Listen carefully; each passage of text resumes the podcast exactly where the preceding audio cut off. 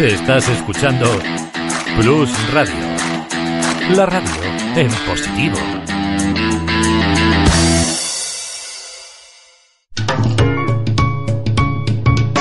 Lubricantes Total patrocina Auto FM. Lubricantes Total. Mantén tu motor más joven por más tiempo.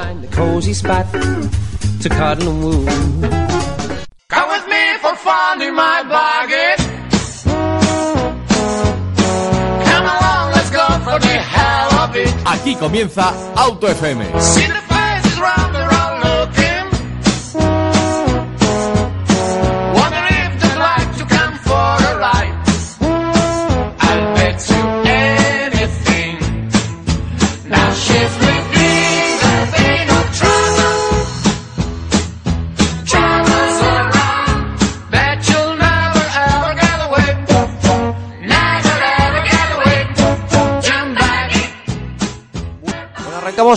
Arrancamos, una tarde más en Auto FM, arrancamos en el preludio de lo que siempre hemos denominado la carrera entre carreras, las 24 horas de Le Mans.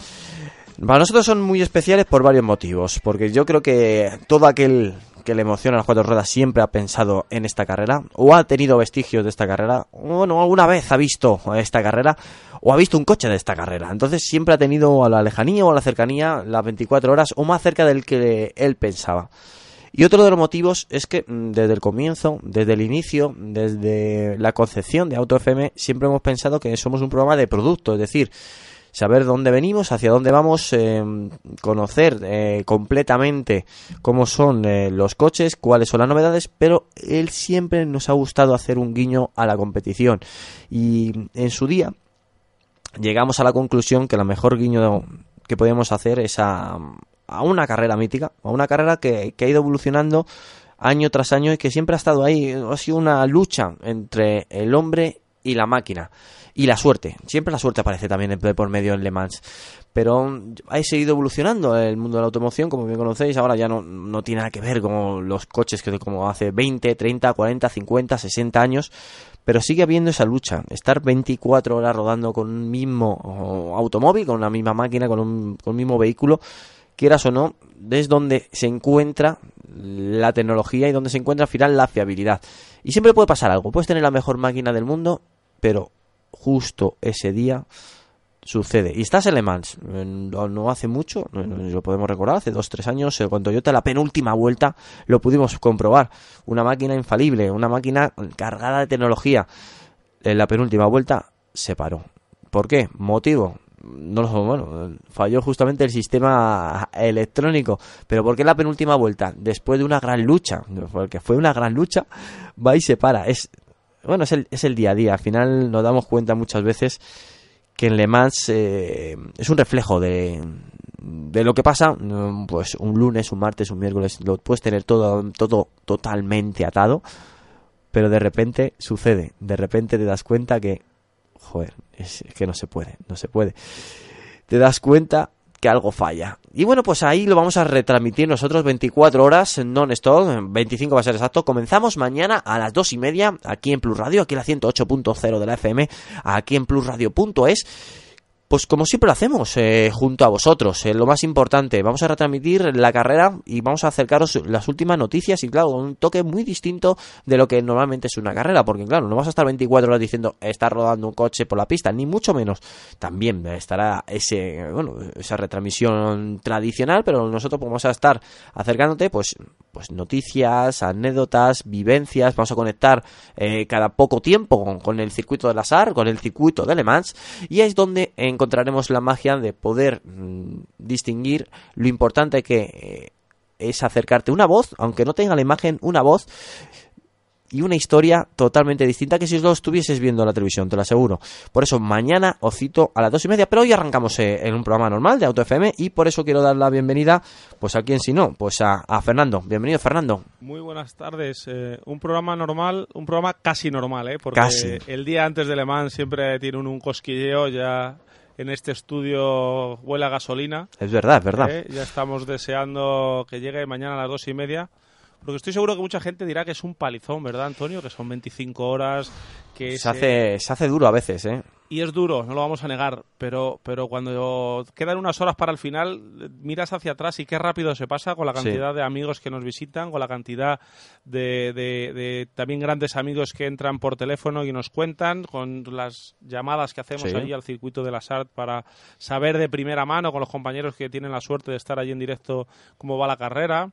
Eh, con la conexión que hacemos eh, todas las madrugadas con nuestro gran amigo y compañero Santi Ayala y su y todo su equipo de Eurosport. Ahí estaremos por la noche, la noche canalla en Eurosport. la noche canalla que siempre que siempre hablamos y bueno, pues deseando, arrancamos con un programa normal, con un programa donde vamos a hablar de coches, que es lo que nos gusta a todos, pero siempre con el rugido de los motores de Le Mans ahí eh, de fondo. Bienvenido Eduardo Lausín. Muy buenas tardes. Estudio de Blue Radio. Muchas gracias. Estamos todavía terminando algunos retales, pero bueno, va teniendo ya color, ¿eh? Sí, sí, sí, muy bien. Hombre, ya había visto alguna fotillo mm. que no he podido venir, eh, bueno, por lo que hablamos hace tiempo, estábamos haciendo un nuevo proyecto audiovisual en, en nuestro grupo y, bueno, pues... Eh, Lo puedes decir, ¿eh? sí, bueno, en, Grupo V somos los que llamamos las revistas Coches Alta Gama, en eh, Coches y Alta Gama, en mi caso también las revistas comerciales y bueno, pues estábamos eh, llevando un, producto nuevo audiovisual eh, que bueno, pues nos llevaba, nos llevaba todos los viernes enteros, incluido incluida la tarde y no mm. pues no me podía acercar, pero vamos, ahora ya me libera un poquito, espero estar un poquito más por aquí, ahora que sé dónde está el garaje. Eso es importante. en Grupo V, cuando han decidido hacer los vídeos, querían una persona que hablara bien y que diera bien en cámara y ambas a nuestro compañero Edu. Me imagino habrán, el chaval más guapete, ¿no? A lo mejor del grupo y tal, han dicho, pues, Ya estamos. ahora, ahora sí ha metido la cuña. Menos mal que esto es radio, ¿verdad? Bueno, mal. Ahora lo vamos a lo serio, lo vamos a hablar y a seguir dialogando con, con Santi Ayala, que bueno, pues ya nos está acercando que, que bueno, va a retransmitir la 24 horas de Mans con su noche canalla que ya es, es una tradición, esa noche donde muchos se preparan para no dormir para no dormir y compartirlo. Realmente la, la noche en sí empezó cuando de la primera ocasión que dimos las 24 horas de Le Mans, te planteas cómo, cómo tener a la audiencia enganchada, sobre todo fundamentalmente aparte de la competición, el que es Petrolhead, el que lleva ahí ya enganchado, no necesitas mucho. Y eh, los medios actuales te lo permiten y puedes tener esa conexión con la gente que te escucha, que a vosotros también os ocurrirá, y que luego también, no sé explicarte muy bien el motivo, pero esa conexión es en positivo. O sea, no tenemos haters eh, hasta la fecha, cruzo los dedos, no los he tenido nunca hasta ahora. Siempre ha sido en positivo, siempre hay gente que te aporta. Al fin y al cabo, nuestro conocimiento llega hasta donde llega y probablemente no sepamos ni un 80%. Entonces, entre todos haces esa, esa parte positiva que es engancharla, esa suma, y que te tiene a ellos enganchados. Yo siempre digo que eh, antes cuando lo hacíamos con mail íbamos tarde, pero se reciben bastantes mails. Ahora con Twitter, mm, si intento responder las preguntas de todo el que te escribo, es más o menos con una hora de retraso sobre sobre la cantidad de, gente que llega, porque la noche hay muchísima más gente de lo que parece. La verdad es que sí, nosotros siempre lo hemos visto. Es verdad que la, cuando sobrepasamos la barrera de las dos y media, tres, ya comienza a descender, pero cuidado porque las doce, la una, hay gente que, bueno, te acompaña, dice, yo hasta que no vea de verdad que se pone más tranquilo le más, sigo sigo, disfrutando como vosotros. hay mucha gente que el problema es que les acuestan, ¿eh? Ah, bueno, sí. Mucha gente en casa les acuesta. O sea, tú te vas a dormir ahora mismo, ¿qué haces? ¿Qué estás viendo esto? O que eh, si te vas a quedar esta noche, lo apunto y habrá No vamos a decir quién, pero los acuestan. bueno, el año pasado, eh, lo tengo que decir así, no dio la casualidad o no, Santi, pero pudiste narrar posiblemente uno de los momentos más importantes de la carrera de Fernando Alonso y yo creo que también un momento histórico, que fue la noche de Alonso en Le Mans y fue lo que marcó la carrera en sí. Prácticamente esas 24 horas en la noche se se, diferió y se, y se disfrutó de una manera muy diferente y vimos lo que es capaz de hacer Fernando Alonso cuando tiene una máquina. Apareció sobre todo un Fernando Alonso que sí que conocíamos, pero que al fin y al cabo era la novedad de un Fernando Alonso en equipo, ¿no? Fernando, si algo tiene, es que, a lo mejor es por los Fernandos, ¿eh? no lo sé, es súper reflexivo y súper analítico. O sea, tiene una, un cerebro bestial, tiene un procesador que es eh, espectacular.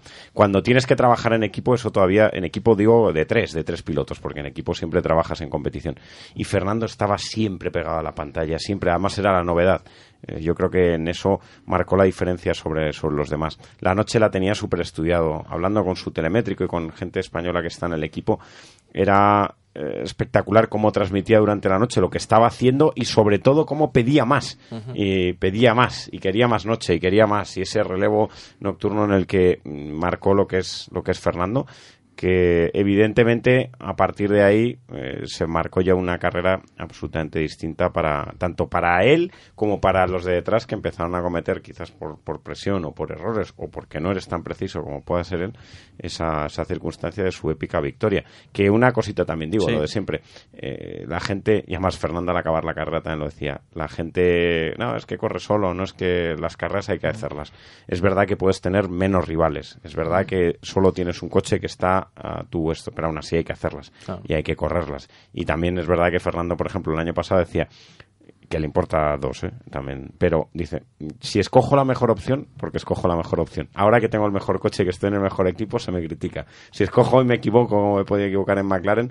porque me equivoco. Digo, mm, en este caso, estoy en el mejor. Ya está, es lo que hay. De todos modos, eh, Fernando tiene también, aparte de muchas eh, virtudes, la de crear, ¿verdad?, Una, un, un, flujo de opinión a su alrededor que eh, haga lo que haga, eh, siempre hay quien lo, lo critica. Siempre. En el caso de Fernando, es verdad que tuvo una época pasada en la que a lo mejor fue menos, mm, menos comunicativo o menos, o a lo mejor no supo también reconocer o dejó a un lado los que le habían ayudado. No dejó a un lado, sino que a veces no es tan expresivo como puede parecer, o a lo mejor no es tanto de besos y abrazos y otros reconocimientos, ¿no? Y eso le marcó bastante cuanto a su forma de ser, un poquito también como que machacaba lo que había alrededor suyo, ¿no? Un poquito Atila. Luego cuando le descubres y cuando le ves, ves que no es así. Es verdad que tiene un espíritu competitivo mm, bestial y que es que el otro día cuando estuvo después de Spa, acaba Spa, se coge un avión, se viene a correr una carrera social de seis horas de cars en su circuito y eso también identifica cómo es Fernando, ¿no? En ese amor o pasión que tiene por correr. Pero es que, por ejemplo, en esa carrera de seis horas de Spa, que podía estar tirado, o que podía decir, bueno, vengo porque estaba la tele y hago un reportaje y demás. No, él, con la hoja de Excel, era el que llevaba los relevos, el que se preocupaba de eso.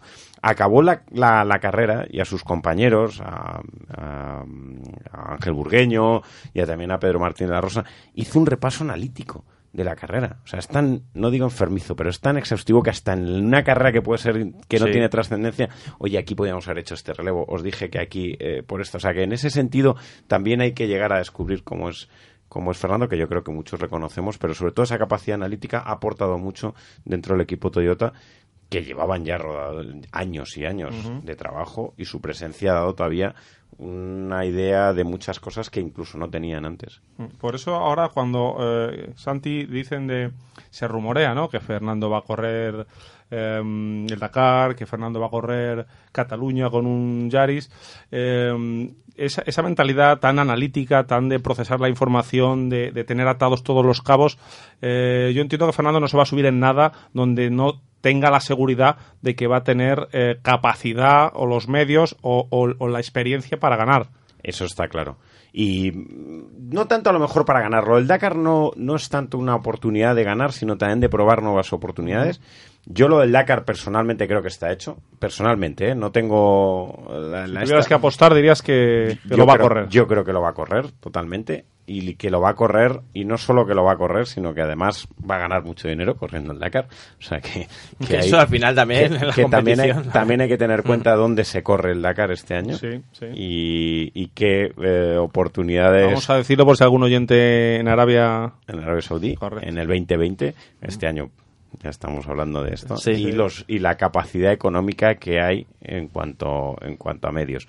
Con Nasser con otras oportunidades y demás ahí va a aparecer opción de correr. Y ahí, eh, él es consciente de ganar a la primera un Dakar va a ser imposible. Eso es una cuestión diferente porque sales de circuito y demás pero sí puede hacerlo muy bien sí puede hacerlo muy bien. Pero no sería un proyecto solo a un año, o sea, sería oportunidad de correr varias ocasiones. Un proyecto que, tendría mucho interés si, si aglutinara, ¿verdad?, a nuestros dos campeones, a, Carlos Sainz, eh, padre, vamos a, y a, Fernando Alonso. Les une una gran amistad, comparten mucho tiempo, han compartido eh, horas en la finca de, Carlos Sainz que tiene en Ávila con el Car Cross y que ahí es donde también ha conseguido engancharle, han compartido horas en la Fórmula 1 y evidentemente Fernando maneja la información necesaria como para saber que el Dakar eh, puede ser su carrera pero que bueno, es otro concepto distinto y acabará corriéndola. Yo digo que este año lo corre. ¿Y tú crees que en su cabeza, aunque no estás dentro de ella, lo has seguido mucho, has retransmitido muchas carreras de él, eh, ¿hay una puerta abierta para la Fórmula 1 todavía? Sí, también. seguro, seguro. Y él está esperando la llamada de Ferrari sin ir más lejos. Esa también es mi opinión, nada confirmado. Lo que pasa es que Ferrari yo creo que le da vueltas a ver cómo dibuja lo de Vettel que sea como un accidente. que sea como un accidente la salida. Pero en Ferrari se le querría otra cuestión es cómo volvería y evidentemente cuando te buscan exiges condiciones, ¿no? Pero seguro que, que, Fernando espera esa... Vamos, espera, no espera, sino que contempla que esa oportunidad de retornar a la Fórmula 1 la va, la va a tener. Eduardo. Bueno, yo la verdad es que estoy un poquito descentrado en estos temas de competición, pero me sé de uno que no es hater precisamente y es, eh, lo conocéis todos, eh, nuestro amigo Vicario, que como sabéis trabajo frente a frente con él y hoy ya sin decirle nada ya me ha avisado de que iba a estar por aquí y de que estaba haciendo ya cuentas, como Fernando, haciendo cuentas igual. Así que con muchas ganas eh, yo me pasaré por aquí seguro también. eh, creo que llevo ya esto van a ser las cuartas, 24. ¿Cuartas o quintas? O cuartas. Bueno, el año pasado fue un poquillo flojo por mi parte, pero. Este año tienes que aguantar la noche. Habrá, habrá que ver, habrá que ver. Se decayó, la noche no la aguantó, Santi. Es cuestión de estar enganchado en la carrera. ¿eh? En la mañana. O sea, cógete el lifetiming, estate tú eh, con esa presión de, de analizar eh, la, la, grandeza que tiene Le Mans también y que te permite estar enganchado, sigas en, a comprender la carrera, es entender que hay cuatro carreras dentro de una propia carrera, que cada una tiene sus circunstancias, que a cada cual es la más bonita. A mí, por ejemplo, la que más me gusta es la de GTs, siempre lo digo, eh, y la que más me gusta es un Corvette. El, el, el sonido del Corvette es único y en el circuito es a mí es lo que más me llena. Y soy ferrarista, ¿eh? pero, pero el Corvette es único. Y quizás los LMP. Bueno, bueno vamos a ver. Es... Llevamos el año pasado porque era el boom, estaba Fernando Alonso. Pero es que el LMP, mira, hay algo que, que, no me está cuadrando. No sé, lo, los fabricantes eh, no dan el salto, están esperando al cambio de, bueno, de, de homologación. Hay algo que queremos más, queremos dar un salto más y no lo tenemos. Bueno, también ese cambio de concepto sí. o el momento en el que nos encontramos de toda esa duda en cuanto al motor de explosión, motor eléctrico, esa dualidad que, que de momento en la competición está, está parado. Eh, en Le Mans no hay coches eléctricos, mm. aunque está abierto. Y sin embargo, Le Mans sí que ha presentado un proyecto para vehículos eh, de hidrógeno que ven como más opción, primero de cara a la competición, eh, como más oportunidad para la resistencia y luego también de cara a la industria ese momento de duda, eh, ciertas marcas como Porsche eh, decidieron apostar por la Fórmula E, abandonar el mundo de la resistencia. Yo creo que, que habrá un retorno. O sea, yo creo de que habrá modos, un retorno. Eh, de, de, toda la vida se ha dicho, hemos dicho que la competición era un maravilloso laboratorio de pruebas para, para las marcas, ¿no? para desarrollar tecnologías que en los años venideros pues eh, veríamos en, en, coches de calle.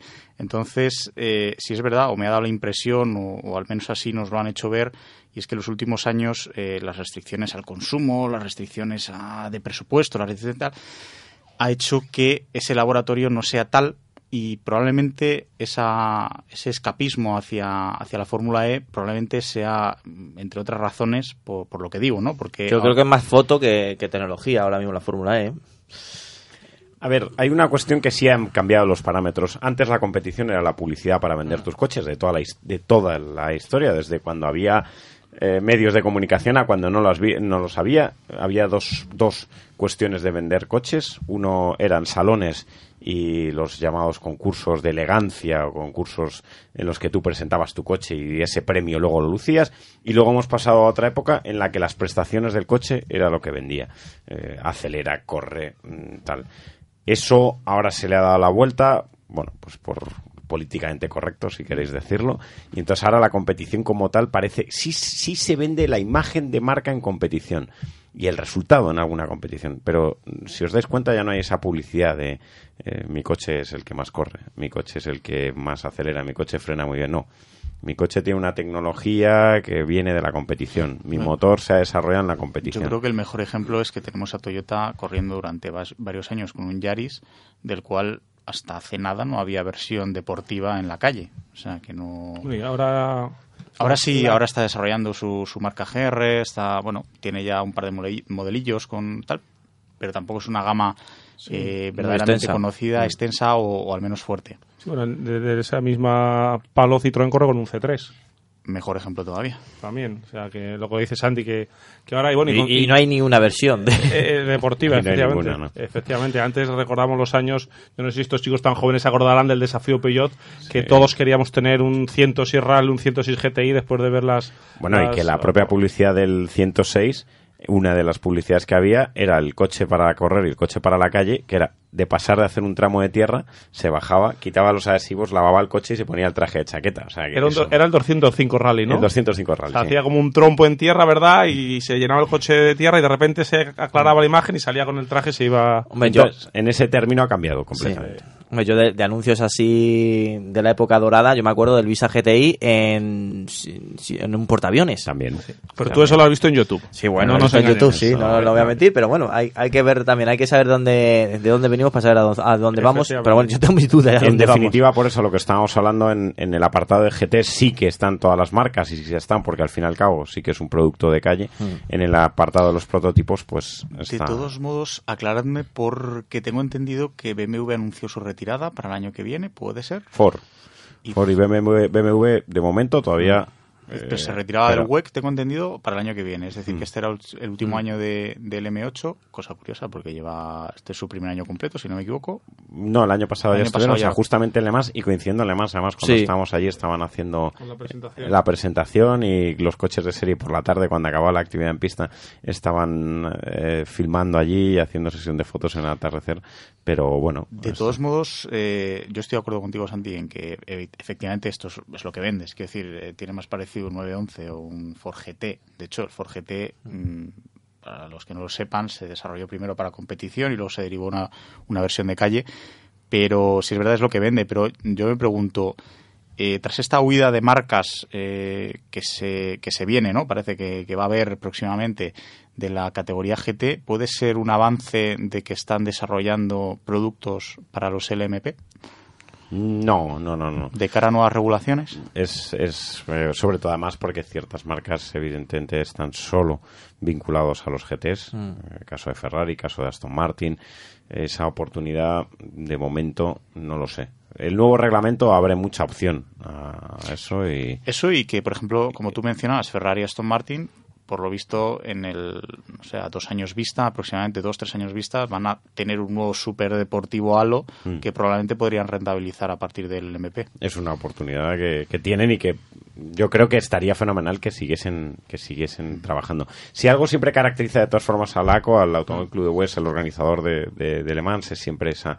ese movimiento que tiene interno de estar buscando nuevas opciones y la competición seguirá, o sea, eso está claro. La carrera, la- las 24 horas de Le Mans va, no, no va a depender exclusivamente de... Otra cuestión es el campeonato, eso es otra otra cuestión par- como- al- margen, porque ahí sí que necesitas el soporte de, Mm. de marcas, de equipos eh, fijos que hagan todo el campeonato y si se convierte solo en Le Mans, pues ahí... Pero la carrera de Le Mans evidentemente estará por encima de todo lo que lo que haga y seguirá siendo unas 24 horas diferentes a otras que son con turismos y que tienen su nombre como Spa o como eh, algunas otras, pero eh, la de Le Mans seguirá estando encima. ¿Podría, por tanto, sobrevivir Le Mans sin el resto de citas del WEC, pero no el WEC sin Le Mans? Sí, Sí, ¿no? sí, sí, así es. El WEC depende y gira en torno a Le Mans. O sea, no perdamos la referencia que todo el mundo trabaja para Le Mans.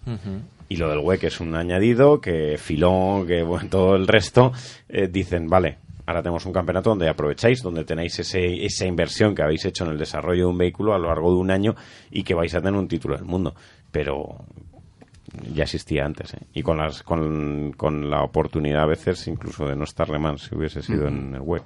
De hecho, seguro que muchos de nuestros oyentes, eh, si, si hacen memoria, recordarán más de un ganador de Le Mans y a lo mejor no, no, no recuerdan o no saben ningún ganador del web. Eh, seguro. Y más ahora que está, Todos. está en torno, bueno, en torno del Le Mans últimamente en muchas producciones. Eh, dentro de poco veremos el estreno de, de una producción muy interesante, la lucha que tuvo Ferrari y Ford, o Ford con Ferrari, con su primer GT, y, y la verdad es que va a ser digno de verlo en, lo- en las grandes pantallas. Bueno, dentro de poco, Antonio, creo que es para finales de año, ¿eh? Yo ya me Bueno, dentro, bueno, ya he visto el tráiler, bueno, estoy, estoy ansioso.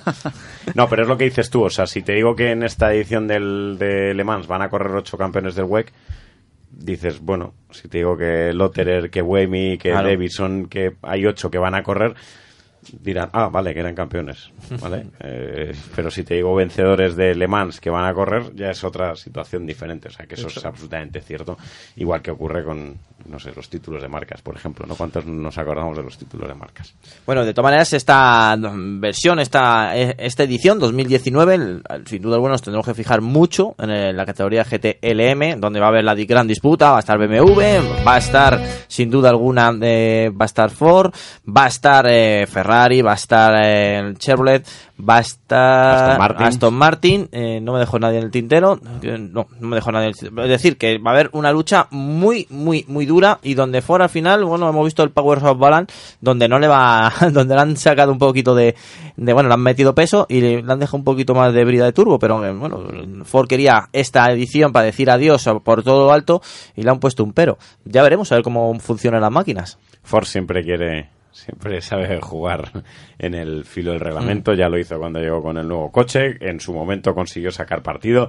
En su momento en los test consiguió también hacer que era un carro de polos y en cuanto se derratía el polo aquello corría con una locura. Bueno, el- el- la regla del BOP, del, BOP, del eh, BOP, eh, es siempre interesante, aunque a algunos le resulte bastante extraño. De cara al exterior está ocurriendo también en otros campeonatos en los que la gente no llega a entenderlo, pero esa oportunidad de, de entablar un equilibrio a la competición evidentemente le resulta mucho más sano y que nadie confunda tampoco que no significa, bueno, pues entonces no desarrollo tecnologías o algo, no, al revés, es saber encontrar cómo eh, sacas el rendimiento con, con las armas que tienes. No, olvidemos de, recordar a nuestros oyentes ¿no? que, que- que es el Balance of Performance, que a lo mejor muchos no lo, no lo, no lo, no lo saben, que es una serie de medidas técnicas, ¿verdad?, que, que- que el organizador eh, le pone a los diferentes coches para tratar de igualar al máximo las prestaciones de unos eh, y de otros. Para haya más igualdad en la categoría. Eso es, eso es. Justo, o sea, básicamente es.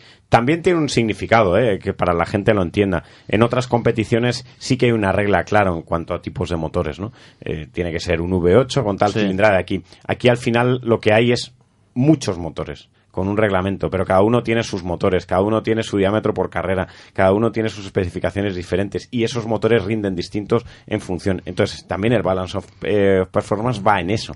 Tú vas a conseguir con un V8 biturbo, tú tienes uno eh, eh, con un solo turbo. Entonces, entonces, también es igualar dentro de las diferentes tecnologías que lleva cada coche el aportar, eh, eh, hacer como un teórico motor de rendimiento que llegue a ese. Y se está aplicando en un montón de cosas, ¿eh? porque en la montaña, por ejemplo, en el Campeonato de Europa de Montaña, también hay en desarrollo una nueva norma para que eso ocurra, ya no eh, solo por categorías, sino por clases.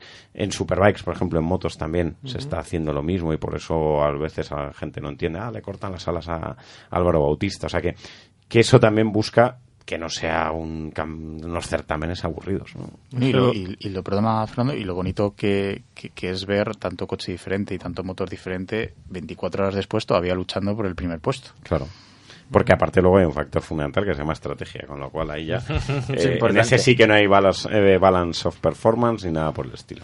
Bueno, hemos visto que Ford está fuerte, hemos visto por supuesto que Porsche después de la, de la excelente carrera del año pasado también está ahí en el candelero, pero es que muchos están enseñando a BMW, que dicen que BMW tiene bueno, un, un NAS debajo de, de la manga. Debería llegar su momento después de la experiencia del año pasado. El año pasado ya estuvieron para ser eh, su primera presencia. eh, Hicieron su- ruido hasta que los coches cayeron, pero el, sí, sí. el biturbo suena, la verdad es que suena y suena bonito, suena un ronquido especial. Sí. Pero luego es verdad, les fallaron además la misma avería con suspensión, pero ahora ya llevan, ya llevan esto, pueden destaparse. Pueden destaparse. Porsche sale a defender, bueno, ya consiguió el título de marcas, que ya lo consiguió en Spa, tiene la pelea por el título entre dos de sus coches por el, por el título de pilotos. Eh, no creo que les, que les marquen para nada ni en salir con calculadora ni nada por el estilo, porque por encima de eso está la victoria en Le Mans, que Sí. es mucho más importante que un título de pilotos. Y si encima la consigues ganando, pues, pues mucho mejor. ¿no? Pero, pero bueno, la batalla de, de Porsche. Y yo sigo siempre destacando a Aston Martin, que son unos grandísimos estrategas, aparte de un coche precioso. Eh, Es uno de los coches más bonitos de parrilla. el pistacho de, de carreras es bonito. Reconozco que luego un coche de calle a lo mejor No, no te atreverías. no me atrevería, como tampoco en su día tuve un Seat Ibiza con ese color pistacho. Pero, pero bueno, también es que, claro, es que son tal las, las marcas y los equipos que hay. Que... Hombre, el color pistacho de la Civiza, Aquellos Cupra, ¿verdad? por eso te debo decir que, que no se- creo que sea un SDI. Ahora se cotizan. ¿eh? Ahora probablemente, ahora probablemente se coticen, porque Sí. son colores raros, se ve poquito. Y de hecho fue el color Ah. que escogió SEAT para el equipo de competición en una, en una época cuando los fue campeón del mundo. campeón del mundo y, y era una época Robampera, Churros Puras y otros tantos que, que era el color suyo. O sea que, bueno, también diferenciarse. ¿no? No, no, sin duda alguna. Que el- yo, como, como visualizador de, de carreras, que a lo mejor no estoy acostumbrado a alemán, me pongo en situación de muchos oyentes que nos están, nos están viendo, ¿en qué me tengo que fijar en esta edición 2019? En competición, ¿te Sí. refieres? Eh, porque de Le Mans hay muchas cosas. No, ¿eh? no, en competición, las 24 Hay- horas. Hay grandes conciertos Bueno, aparte- los viernes por sí. la noche, los sábados, el jueves. Y la- eh, y- la Noria. la eh, Noria. todo- la Noria, por supuesto, siempre está operativa. Ese y- olor a café cuando amanece. El eh, año pasado recuerdo que nos acercamos a ver a Yamiro Cuey, que tocaba allí en directo. O sea, que, que hay muchas cosas donde te puedes perder. Te faltan horas siempre. Mm. 24 se, se hacen cortas. Hombre, la batalla entre los híbridos es una batalla muy tecnológica y una batalla de mucha estrategia, aparte de velocidad en la pista. Eso lo identifica rápido el público en cuanto, en cuanto llega allí y lo ve. Los, fijarse en sonidos o escuchar sonidos es lo más bonito que hay. Para mí los LMP no son los que mejor suenan. Me gusta incluso más un...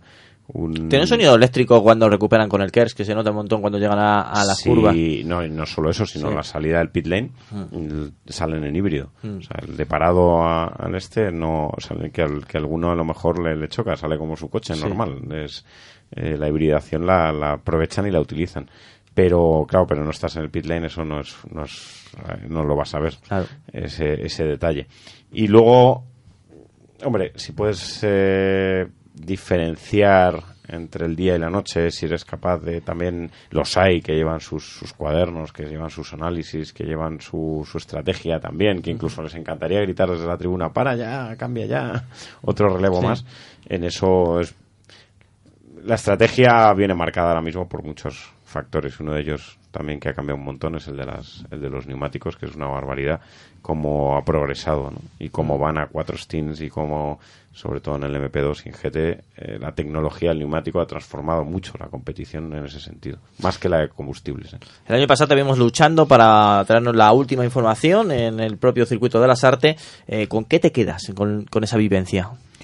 el momento final, el momento final de, de, de la victoria del equipo. No olvidemos que es equipo, o sea que eso también es verdad, pero bueno, el estar tan cerca de Fernando en, en algo tan especial, el haber compartido tanto tiempo y, y además hay que decir algo para, bueno, no, no digo para desgracia, sino también para realidad de nuestra profesión, ser la televisión oficial da una serie de privilegios que hasta que no lo tienes no lo sabes y que incluso pues te da hasta cierto punto un momento en el que te da hasta vergüenza. Hasta puro, ¿no? Hasta puro, sí, Mm. porque tú estás, por ejemplo, en la misma situación que el resto de tus compañeros de, de prensa. Toyota el año pasado, por ejemplo, bueno, Toyota, Ford, todas las marcas llevan a un montón de, de viaje de prensa de España y estabas compartiendo escenario con, con los mismos compañeros tuyos que son y, por ejemplo, cuando acababan las tandas, el jefe de prensa de Toyota siempre era solo Fernando habla a la cámara de Santi.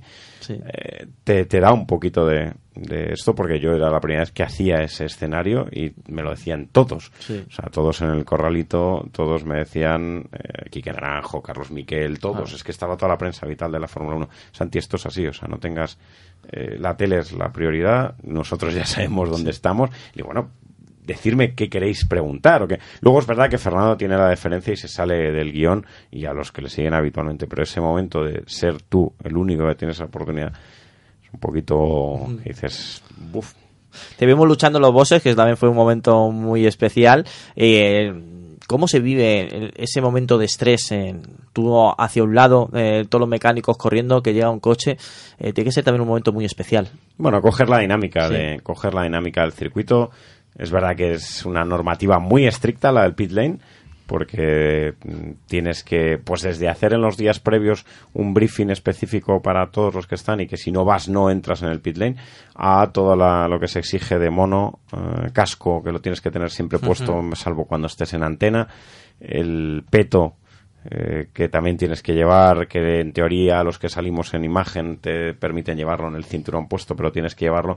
Y los comisarios son muy, muy estrictos con, con todo esto y evidentemente tienes el riesgo, y te lo dicen desde el principio, que tienes el riesgo de, de que te quiten el peto y quedarte fuera. Pero ese mismo briefing se hace con los fotógrafos, ¿eh? o sea, se hace Sí, con sí, todo sí. el mundo, un briefing detalladísimo, no te coloques en los... y te sacan casos reales que ha habido, este fotógrafo estuvo fuera. Desde dirección de carrera están permanentemente atentos a eso, hay una, hay una parte específica solo a esa, a esa cuestión, para quitar petos o para todo aquel que no cumpla la norma. Bueno, Peto al final, el que nos escuche es Claro. que Eso echarle. la, que acredita- claro, la- claro. la acreditación, ¿no? Bueno, que esté ahí, que tenga la oportunidad de, de estar ahí en el pit lane. Es un peto con un número que identifica a la persona que lo lleva para que desde dirección de carrera, con simplemente visionar una cámara, ve el número y sabe quién está en qué lugar. Y te llaman a filas, ¿eh? Eh, has cruzado la... Bueno, aquí no se cruza la pista, pero si Sí. has cruzado el, el guardarraíl, has cruzado el este, has estado fuera del sitio donde esto y, bueno, pues evidentemente si estás trabajando, que te dejen fuera. Por eso el, el compromiso profesional es muy grande con toda la gente que hay allí y también un poco el respeto de tiempos, ¿no? Porque al final todos queremos entrevistar al mismo, todos, Claro. todos sabemos eh, hay varias cadenas porque la WEC, el WEC tiene su propio canal de televisión que también tiene su emisión y también tiene sus comentaristas y también Eurosport también tenemos en nuestra, nuestro apartado y luego hay más más eh, televisiones entonces ese respeto entre unos y otros es, es muy significativo Tres pilotos, siempre lo recordamos, no solamente Fernando Alonso. eh, consiguieron el año pasado eh, llevarse, bueno, llevarse el trofeo de Le Mans. Este año pinta también bien para Fernando Alonso. Hombre, pinta muy bien sobre todo porque tiene cierto relax, que no es tampoco, o sea, llega con 31 puntos de ventaja, hay 38 en juego, hasta el final, por supuesto, siempre hay que, que esto, Fernando no, que no se va a relajar, ni nadie se va a relajar, pero esa diferencia de puntos, sabes que necesitas 9.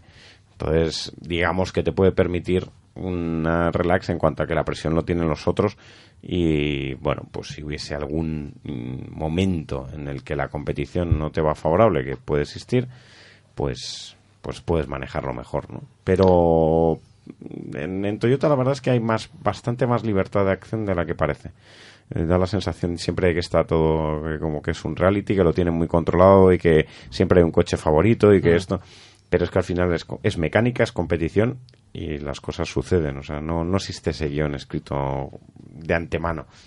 Y aparte de lo que hablábamos antes, que ya no es solo luchar contra, contra pocos rivales en algunos casos, no solo es conseguir apenas eh, nueve puntos, sino luchar contra los elementos, con 24 horas, con un circuito exigente. Y lo que siempre nos gusta recordar, Fernando, es que no corren ellos solos. Claro, que corren todos a la vez, que es lo bonito de Le Mans. No, y porque los incidentes están delante Claro. tuyo. O sea, ese momento en el que tú sin quererlo te encuadras un coche que, que hace un trompo o que un eh, revienta un neumático sí. o algo de esto, eso son factores que no están de tu mano.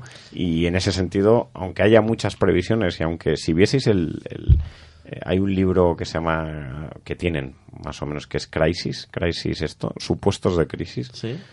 es es de es de, men- es de, de- de una mente muy retorcida pero que, Pero que las una- cosas pasan. No, Santi, ha habido finales que son para haberlos escrito, ¿verdad? A una, ¿Eh? a una vuelta. Toyota los ha tenido Por eso, por eso te digo. que- pero que el su- la cantidad de supuestos que, que esto es prácticamente si viene una ciclogénesis y se hunde el mundo cómo ganaremos la carrera pues prácticamente lo tienen ahí recogido ¿eh? Ostras.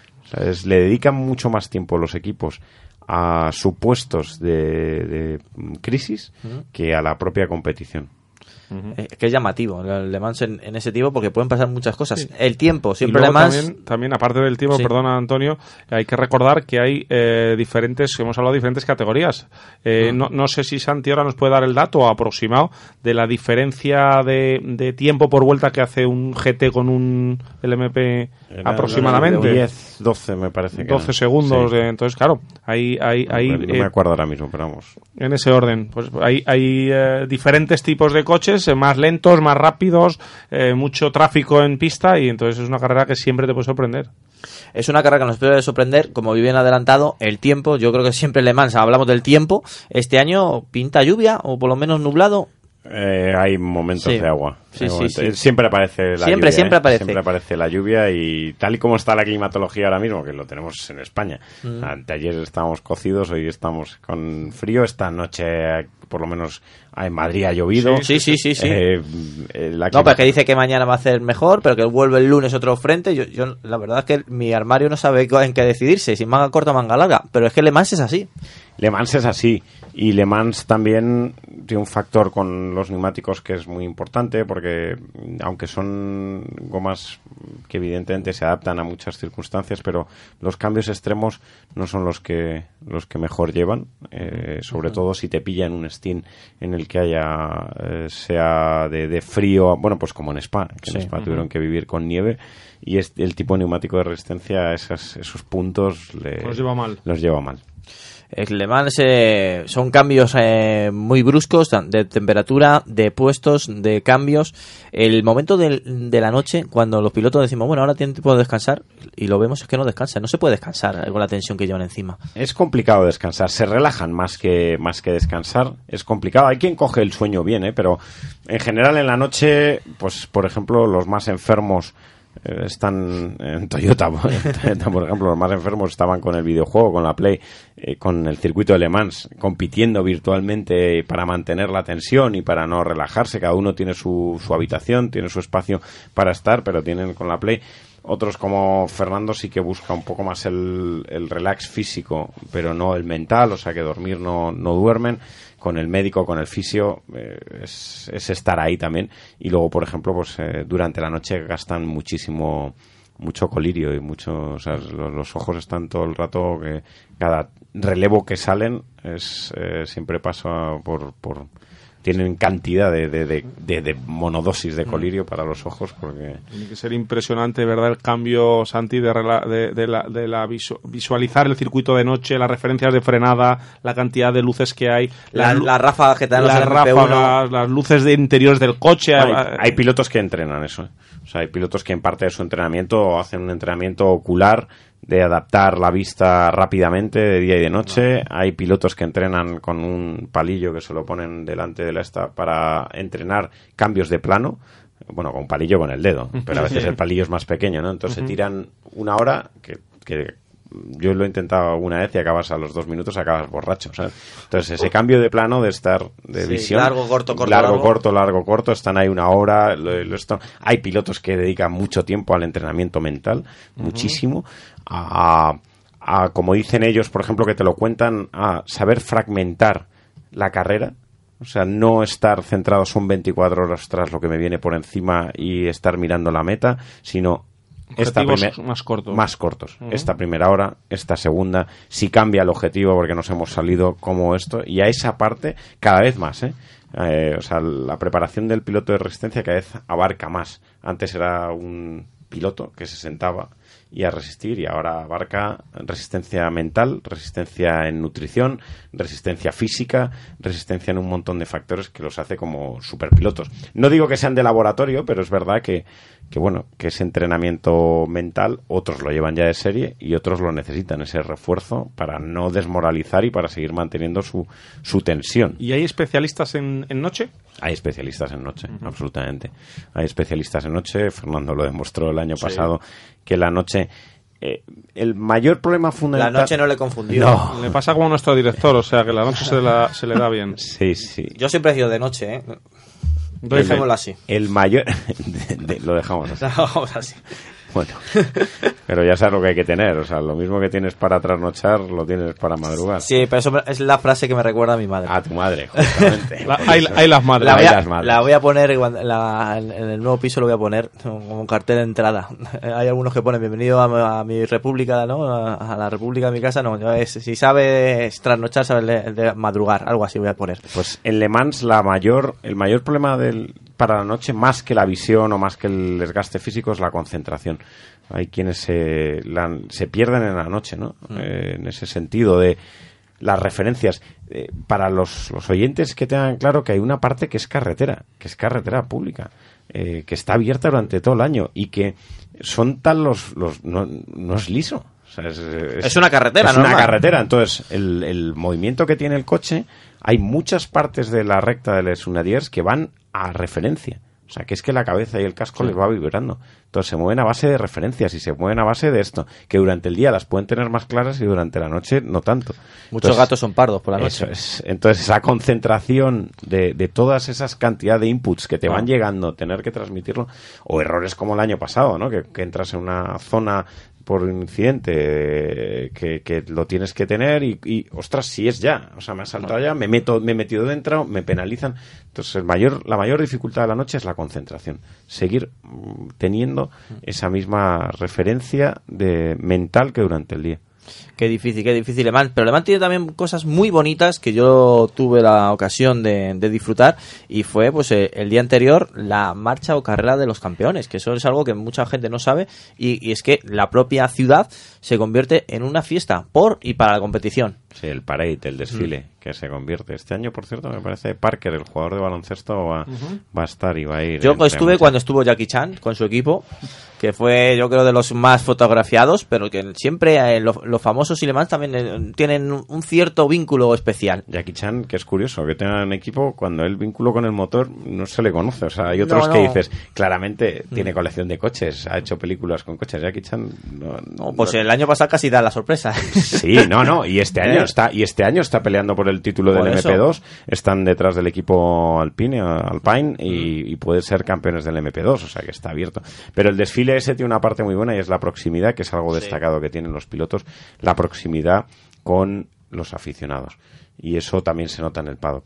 Eh, No hay, la, no hay la rigidez que en Fórmula 1. no, no. Ni tampoco hay esa, a lo mejor ese postureo que tiene el piloto de Fórmula 1.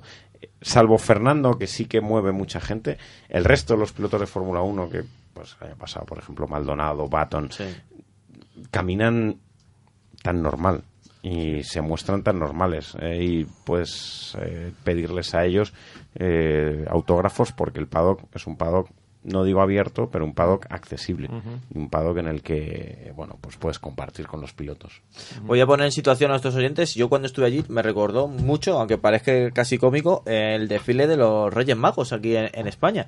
Eh, es más, hasta las propias marcas conceden ciertos regalos o ciertos detalles a todos los que acompañan en esta ruta, los, a la- bueno, al- tanto a los coches, que no, no están ahí los LMP1 ni mucho menos, pero sí los llevan en, una especie de pick-up, a todos los pilotos, los se acercan, lo puedes hacer fotografías con ellos y luego aparte tienen un detalle, eh, cosa que yo no había visto nunca. ¿eh? no es auténtico y sí que es verdad que los que vayan recomendarles que vayan con tiempo porque eh, en las calles del pueblo y es inaccesible. Las Sí. verificaciones también muy- es muy bonito, pero claro, para ir a verificaciones hay quien lo hace, ¿eh? irse toda la semana entera, que, que ya aprovechas, Mm. vas al museo, recorres alrededores de Le Mans, que es bastante que es bastante bonito, y ya disfrutas un poco de todo. Y luego hay quien, hay quien también habla, eh, que algún día tendremos que sentarnos y, y hablar un ratito de las Le Mans Classics. También hay quien dice que son tan interesantes o más, O que, más, o más. que estas. Yo estoy de acuerdo con esa percepción de las Le Mans Classic que, que tiene todavía más. Primero porque te traslada a un momento de, de realidad diferente de Le Mans y luego porque los vehículos que ves ahí. Yo también coincido en esa Es parte. historia viva del automovilismo. Pero eso y que, que no van a lucir el coche, van a correr. No, no, a correr. Y eso impresiona mucho cuando los que sabemos un poquito de coches o nos, o nos interesan un poquito los, los Sí. clásicos, eh, vemos que, que alguno vale 10, 20 millones de, de euros y, y- y lo ves que al, al tío, no, no, no es que quiera, pero mm, si, si, si tiene un golpe es carrera, es una carrera, se arregla y punto, ¿verdad? Es, es que es así. Es así. Bueno, ya está Juan Ávila entre nosotros. Ya sabéis que Juan Ávila tiene un horario El especial. canario, el canario. Da por hecho que con el cambio que hemos hecho a Plus Radio había cambiado esa tendencia, pero estoy equivocado. Eh, inconvenientes familiares. Pues has, estado en el límite. relajando, sí, Ávila. pues has estado en el límite de encontrar a Santi porque le tenemos hasta las 8 de la tarde. Con lo cual, pero, pero, pero, pero me da tiempo a hacerle una pregunta. una pregunta Sí, así. dos, venga. y dos, Y dos. Eh, yo te quería preguntar. Lo sé- malo es que a lo mejor la pregunta dura más que la respuesta. Ah, vale, ya vale, te vale. avisamos. Vale, vale. Bueno, venga. Eso siempre.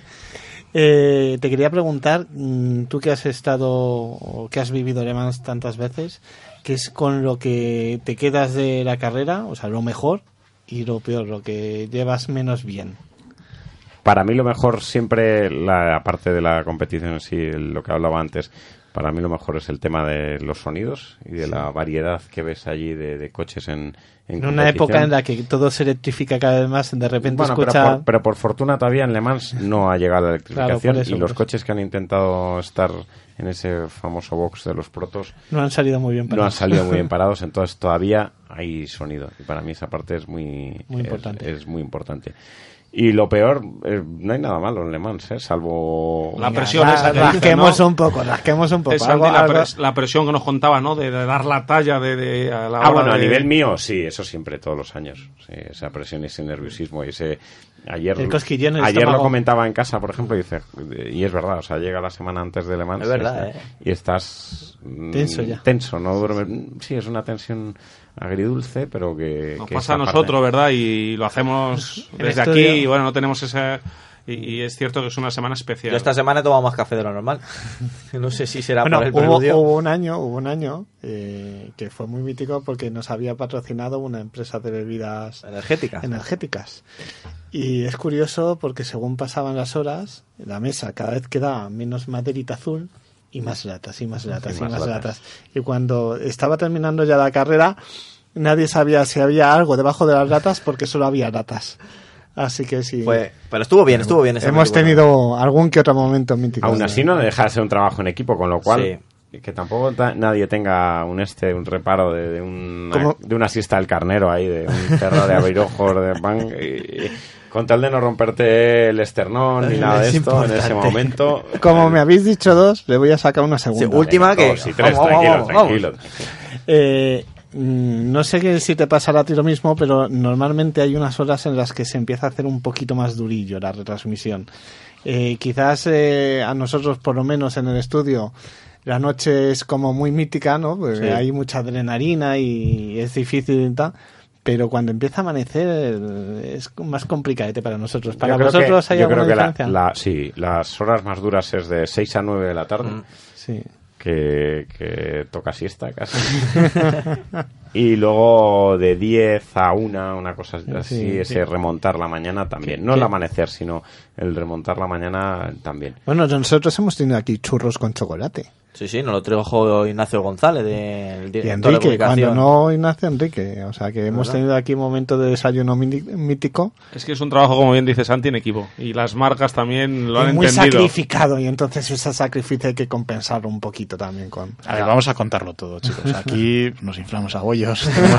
Por 24 supuesto. horas para inflarnos a... No lo cuentes, no lo cuentes. Y seguro que hay algún momento con, con hielo y con limón que también es, Que Bueno, hay alguno que se fue a una despedida soltero y vino a Cierto. unas horas. Bueno, eso hay no momentos. sé quién será. Claro. Hay momentos, sí, en retransmisiones. Yo todavía recuerdo, y fue un momento con, con Dani Cuadrado, compañero nuestro también de, de pruebas, que, que una de las llamadas que le hice, le hice el día de su boda. Y eran las 4 de la mañana. Que además había tenido cada mesa, las, le había puesto el nombre de, de una marca y tal y todo Sí. esto. Y Dani Cuadrado, pues a las 4 de la mañana entró en, bien, Directo. entró bien, entró directo, recién casado y dice, bueno, las 24 horas de Le Mans debéis estar yendo fenomenal, pero qué tías hay en esta boda. y yo, Dani, te acabas de casar.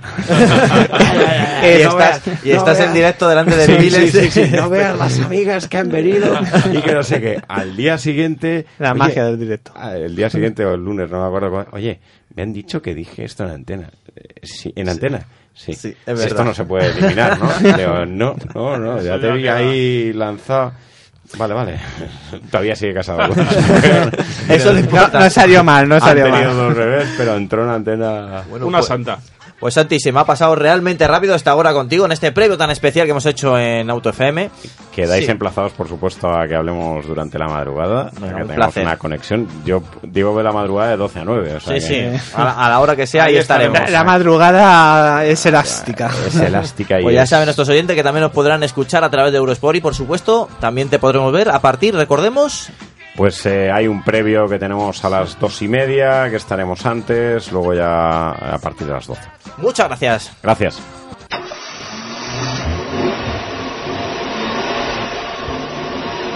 Auto FM, la revista sonora del motor, con Antonio Rodríguez Vaquerizo.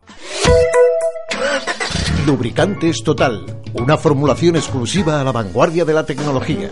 Los lubricantes Total prolongan la vida de tu motor y mejoran su rendimiento en las condiciones más extremas. Lubricantes Total, mantén tu motor más joven por más tiempo. En Automatic tienes todo lo que necesites para el cambio automático de tu coche. Reparación, venta de recambios, mantenimiento con zona de boxes, automatic.es. Todo para el cambio automático. Automatic te da la solución. Automatic.es. Expertos en cambios automáticos. Volvemos, volvemos aquí a Plus Radio, volvemos a- al programa normal. Hemos eh, eh, cambiado de rol en esta ocasión, por supuesto de una manera especial, porque Santi solamente podía la, la primera hora estar con nosotros. Ahora mismo se iba a Valencia, nos ha permitido estar una hora junto a él y ya sabéis que nosotros hacemos el programa en directo. Y bueno, pues eh, diréis, joder, habéis hablado mucho de competición, he visto de producto. Tranquilos, ahora arrancamos con nuestra sección de producto. Bueno, ya sabéis, noticias semanales, el- posiblemente la sección que más os gusta a vosotros, los que estáis al otro lado del altavoz. Y vamos a comentar las noticias más importantes que han sucedido, que han acontecido, que nos han presentado esta semana, en estos siete días que nos han separado de programa. Lo primero, pues hombre, pues ya que tenemos a Eduardo, que es la primera vez que nos acompaña en Plus Radio, vamos a preguntarle que con qué ha estado, con qué ha estado luchando, que sabemos que no ha parado de viajar últimamente, entre eso y haciendo vídeos, pues lo hemos tenido bastante ocupado. Como nos cuente todo lo que ha hecho, Va a ser, bueno, no tenemos una, programa. una hora. O sea que cuéntanos lo más interesante, Vamos, Edu. eh, me- y que puedas hablar, porque últimamente también en presentaciones que hasta cierta fecha no se puede comentar. Los famosos embargos. Sí, sí, Ostras, pues ahora mismo me pillas. Joder, me has. mm, me encanta la Me sorpresa. has acongojado. Digo, joder, Me ahora has no, dejado sin palabras. ahora no me acuerdo de. No me acuerdo de los embargos. A ver si voy a soltar algo. No, no. Bueno, no, nos olvidamos de los embargos. Em, eh, no, pues he estado, pues como bien dices, Antonio, viajando bastante. He tenido alguna que, que otra semana dura.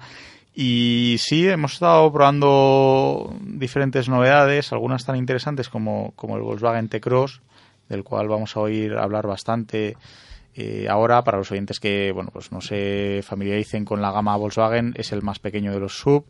eh, pues una Arona de Volkswagen, básicamente. Y, y bueno, eh, pero yo me quedo de lo último que he probado, eh, lo más eh, lo más interesante es claramente el primer eléctrico de gran serie de Mercedes-Benz, como es el, el Mercedes EQC. Eh, también un sub, evidentemente. Hoy en día es raro que sea otra cosa, ¿no? Es decir, ay, qué, qué sorpresa, una berlina, ¿no? No, eso no. No, error. error. Eh, y nada, eh, yo creo que es lo más eh, interesante o lo más novedoso de cara a. Bueno, el T-Rock lo fuisteis a Navarra porque se fabrica en la misma planta del Polo. Efectivamente, estuvimos incluso visitando la fábrica. Una zona nos comentaron que no se suele visitar, que es la zona de pinturas. Estuvimos viendo eh, cómo una misma máquina, un mismo robot, es capaz de pintar un coche de blanco y el siguiente pintarlo de rojo sin ningún tipo de problema. Es decir, es capaz de, de auto de autolimpiar Sí. sus circuitos, ¿no? De, El- de el- el- bueno, el, el pitorrillo. Bueno, Eh, no sé eh, si es el, no es el nombre técnico, pero para que nos entiendan los oyentes. El pitorrillo. El pitorrillo. Y después te Pitorrillo. quejas cuando yo digo hombros. Un pitorrillo está bien dicho de manera Madre mía, convencional. Antonio, pitorrillo. El pitorrillo, ¿no? bueno, la ver, puntita. Entre. No sé qué es peor. La puntita está también dicho. La puntita está puntita. perfectamente dicha. Claro, está perfecto. La puntita del pitorrillo. Ahí Entonces, está. eh, eso seguro que es el nombre más técnico que podríamos sacar aquí en Auto FM, estoy seguro, claramente. Eh, bueno, estuvimos, como bien os digo, eh, visitando un poquito la fábrica, que, que muchos de vosotros probablemente lo, lo hayáis hecho. Entre los compañeros de motor es bastante habitual acercarse por la Andaven. Y nos comentaron que fabrican el T-Cross a un ritmo, si no me equivoco, de 750 unidades al día, que por lo visto Madre mía. esperan, esperan una fuerte demanda y que son plenamente capaces de, de aumentar la eh, aumentar la, la capacidad de producción del T-Cross eh, reduciendo la del polo, que no olvidemos que se, son capaces de fabricarla en la misma, exactamente la misma eh, línea de montaje Sí, para ahorrar costes, evidentemente, puesto que usan la misma plataforma. Nos estuvieron enseñando también las diferencias principales entre, entre un chasis y el otro, cómo se construye, cómo... Esto es alucinante, no sé si habéis visto alguno de vosotros Terminator, eh, pero esa fábrica... Algunos, los más viejunos. Eh, Esa fábrica, en lugar de fabricar T-Cross, eh, fabrica T800 y, y- y te lo crees igual. Impacta, ¿no? Te lo crees igual, impacta, impacta. Hacen, además se mueven de una forma alucinante, una cantidad de robots. Bueno, es que hay, hay, hay zonas de la fábrica en la que no hay, no hay operarios. Mira, se me había venido otra película que era de Star Wars, de las precuelas de George Lucas, cuando están luchando ahí en la fábrica esta de robots y se van cayendo y tal. Y, y seguramente será algo parecido, así en plan brazos que cogen, montan, ¿verdad? Algo así. Porque Juan siempre ha sido una persona que tiene mucha imaginación. Entonces, Una de ellas, pues lo que nos acaba de comentar y acerca de todos los No, oyentes. hombre, la- ¿no has visto las precuelas de Star Wars? Las de George Lucas, la segunda. Sí, No, bueno, no, las tengo entre, entre mis favoritas. Después, Antonio, si después, es de, que- después de Blancanieves. Mal, mal, y así no, ¿eh? Antonio Mal es que es más de Star Wars. Y Claro. tú eres más de Star Wars. No, está guay. que no. Mira cómo la volviendo bueno, bueno. volviendo Sí, al, por al- favor. al- al plano serio, eh, ¿cuántas veces hemos dicho aquí en Auto FM y ahora pues Edu nos lo vuelve a recordar del potencial que tiene nuestro país a nivel de, Sí. de plantas, de fabricación? Hay una ¿verdad? cuestión eh, con, con ese tema y es que una de las cosas que ha habido quejas siempre en España es que siendo uno de los principales pa- países productores de vehículos, eh, teníamos siempre vehículos de la eh, del segmento B. O sea, muchos de los vehículos que Pequeñitos. fabricábamos eran de los pequeños. Entonces son los que menos margen dejan y los que más hacen que sea difícil rentabilizar las fábricas, ¿no? Y de un tiempo a esta parte sí que hemos ido recibiendo pedidos cada vez un poco más importantes. O sea, ya no somos solo especialistas en segmento B, sino que ya te puedes encontrar subs, ya te puedes encontrar furgonetas de, de gran volumen. O sea, ya- incluso, incluso nos han quitado el Audi Q3 y nos han puesto el Audi A1. Bueno, eso fue bastante polémico porque el Audi Q3 se diseñó, si no me equivoco, en Martorell y era como un motivo de orgullo para la fábrica el, el hacerlo aquí en España. Y cuando se cambió, mm, La nueva generación del Q3. claro, mm, el A1 no representa lo mismo que el Q3 No. y no deja los mismos márgenes y claro. Aunque digamos- el A1 también ha dado un gran Sí, salto. pero eh, en su momento yo me acuerdo que causó cierta polémica el hecho de quitar el Q3 y traer el A1. Lo que nos falta quizás por mm, fabricar más aquí en este país y quizás mm, va a ser difícil porque las berlinas están de capa caída precisamente es el segmento D, ¿no? Eh, vehículos que dejen mucho margen y que hagan que eh, sea fácil rentabilizar las fábricas y por tanto que su futuro está, esté más asegurado. Bueno, bueno, yo siguiendo con, Sí. con lo que estás comentando tú, eh, Juan, yo creo que España lo que necesita de cara al futuro y, y parece que cada vez un futuro más inmediato es invertir en, en atraer eh, fabricantes de, de baterías eléctricas. Yo creo que En Valencia tenían un... ¿Cuál era el material este? bueno, tuvimos un, un bulo sobre el grafeno. Grafeno, Eh, efectivamente. pero es la historia esa de quiero el pelotazo de la subvención y desaparezco. Valencia es Sí, peligrosa. sí, ¿eh? no, sí, sí, la, la ruta del grafeno la conocían ya. Ya, en vez de bacalao, el Sí, sí, grafeno. el grafeno. Bueno, arrancamos y vamos a hablar del Opel Corsa, que ya sabéis que ha sido presentado. En esta ocasión da- van dando ya los primeros datos del Corsa 100% eléctrico, que bueno, ya sabéis que la marca, por lo menos la pretensión que tiene el grupo PSA de dar a, a esta marca alemana es enfocarla sobre todo pues a sus variantes eléctricas y no presentan el Opel Corsa E, que ya se puede reservar en Alemania, tienen precio de Alemania, es decir, que a lo mejor en España llega con cierto margen, pero en Alemania va a costar 29.900 euros. Eh, ya sabéis que va a utilizar el, bueno, la plataforma del nuevo Peugeot 208, también la maquinaria del Peugeot, bueno, del Peugeot E208 y que bueno, pues nos va a prometer pues eh, un aproximado unos 300 kilómetros de autonomía, cercanos a los 300 kilómetros de autonomía. 29.900 euros por un Corsa, a algunos les parecerá una barbaridad, para otros que sabemos que la tecnología eléctrica más con el precio que tienen las baterías está bastante bien eh, equilibrado, entre comillas. Bueno, pues también veremos tam- cómo llegan las primeras unidades, también el precio de presentación y de, la, y de las eh, primeras ediciones y que mm, cómo llegará a España. Mm, Detalle importante, como siempre me gusta remarcar, este coche se fabrica al 100% en la planta que tiene la marca del Rayo en Zaragoza. Pues ahí tienes el. Corsa 100% eléctrico. Volvemos otra vez ¿no? a remarcar el, el- el carácter de construir coches que tiene la economía española. Bueno, pues un coche que estéticamente mm, eh, me parece que es un coche que no ha arriesgado mucho.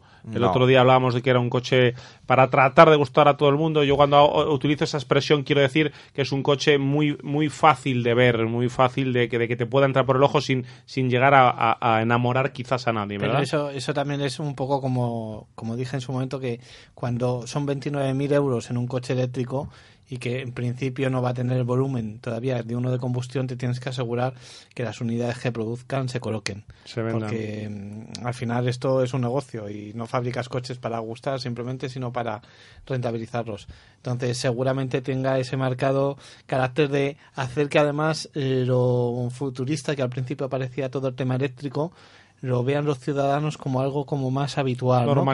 Normalizar Como- eso es. Sí, eh, recordar, no sé si hemos hablado del motor, que montará un motor de 100 kilovatios, 136 caballos, con un par máximo de 266 eh, newton metro y una batería de 50 kilovatios hora para poder recorrer lo que hablábamos de 330 kilómetros Son los 300, vale, según el ciclo de homologación WLTP y la y la probabilidad de que pueda recargarse en una estación de carga rápida en unos 30 minutos hasta un 80%. ¿Qué opinas de este nuevo Opel Corsa? Eh, Eduardo, ¿cómo has visto? Ya sabemos que en foto lo has visto, pero bueno, ¿esperabas algo más de su diseño? Bu- Bueno, a- hablando de diseño, estoy de acuerdo con, con Fernando. Es un coche hecho para mm, gustar a todo el mundo, muy sencillo. Es un Volkswagen Golf, por decirlo de alguna manera. Es decir, no, no arriesga, no tiene.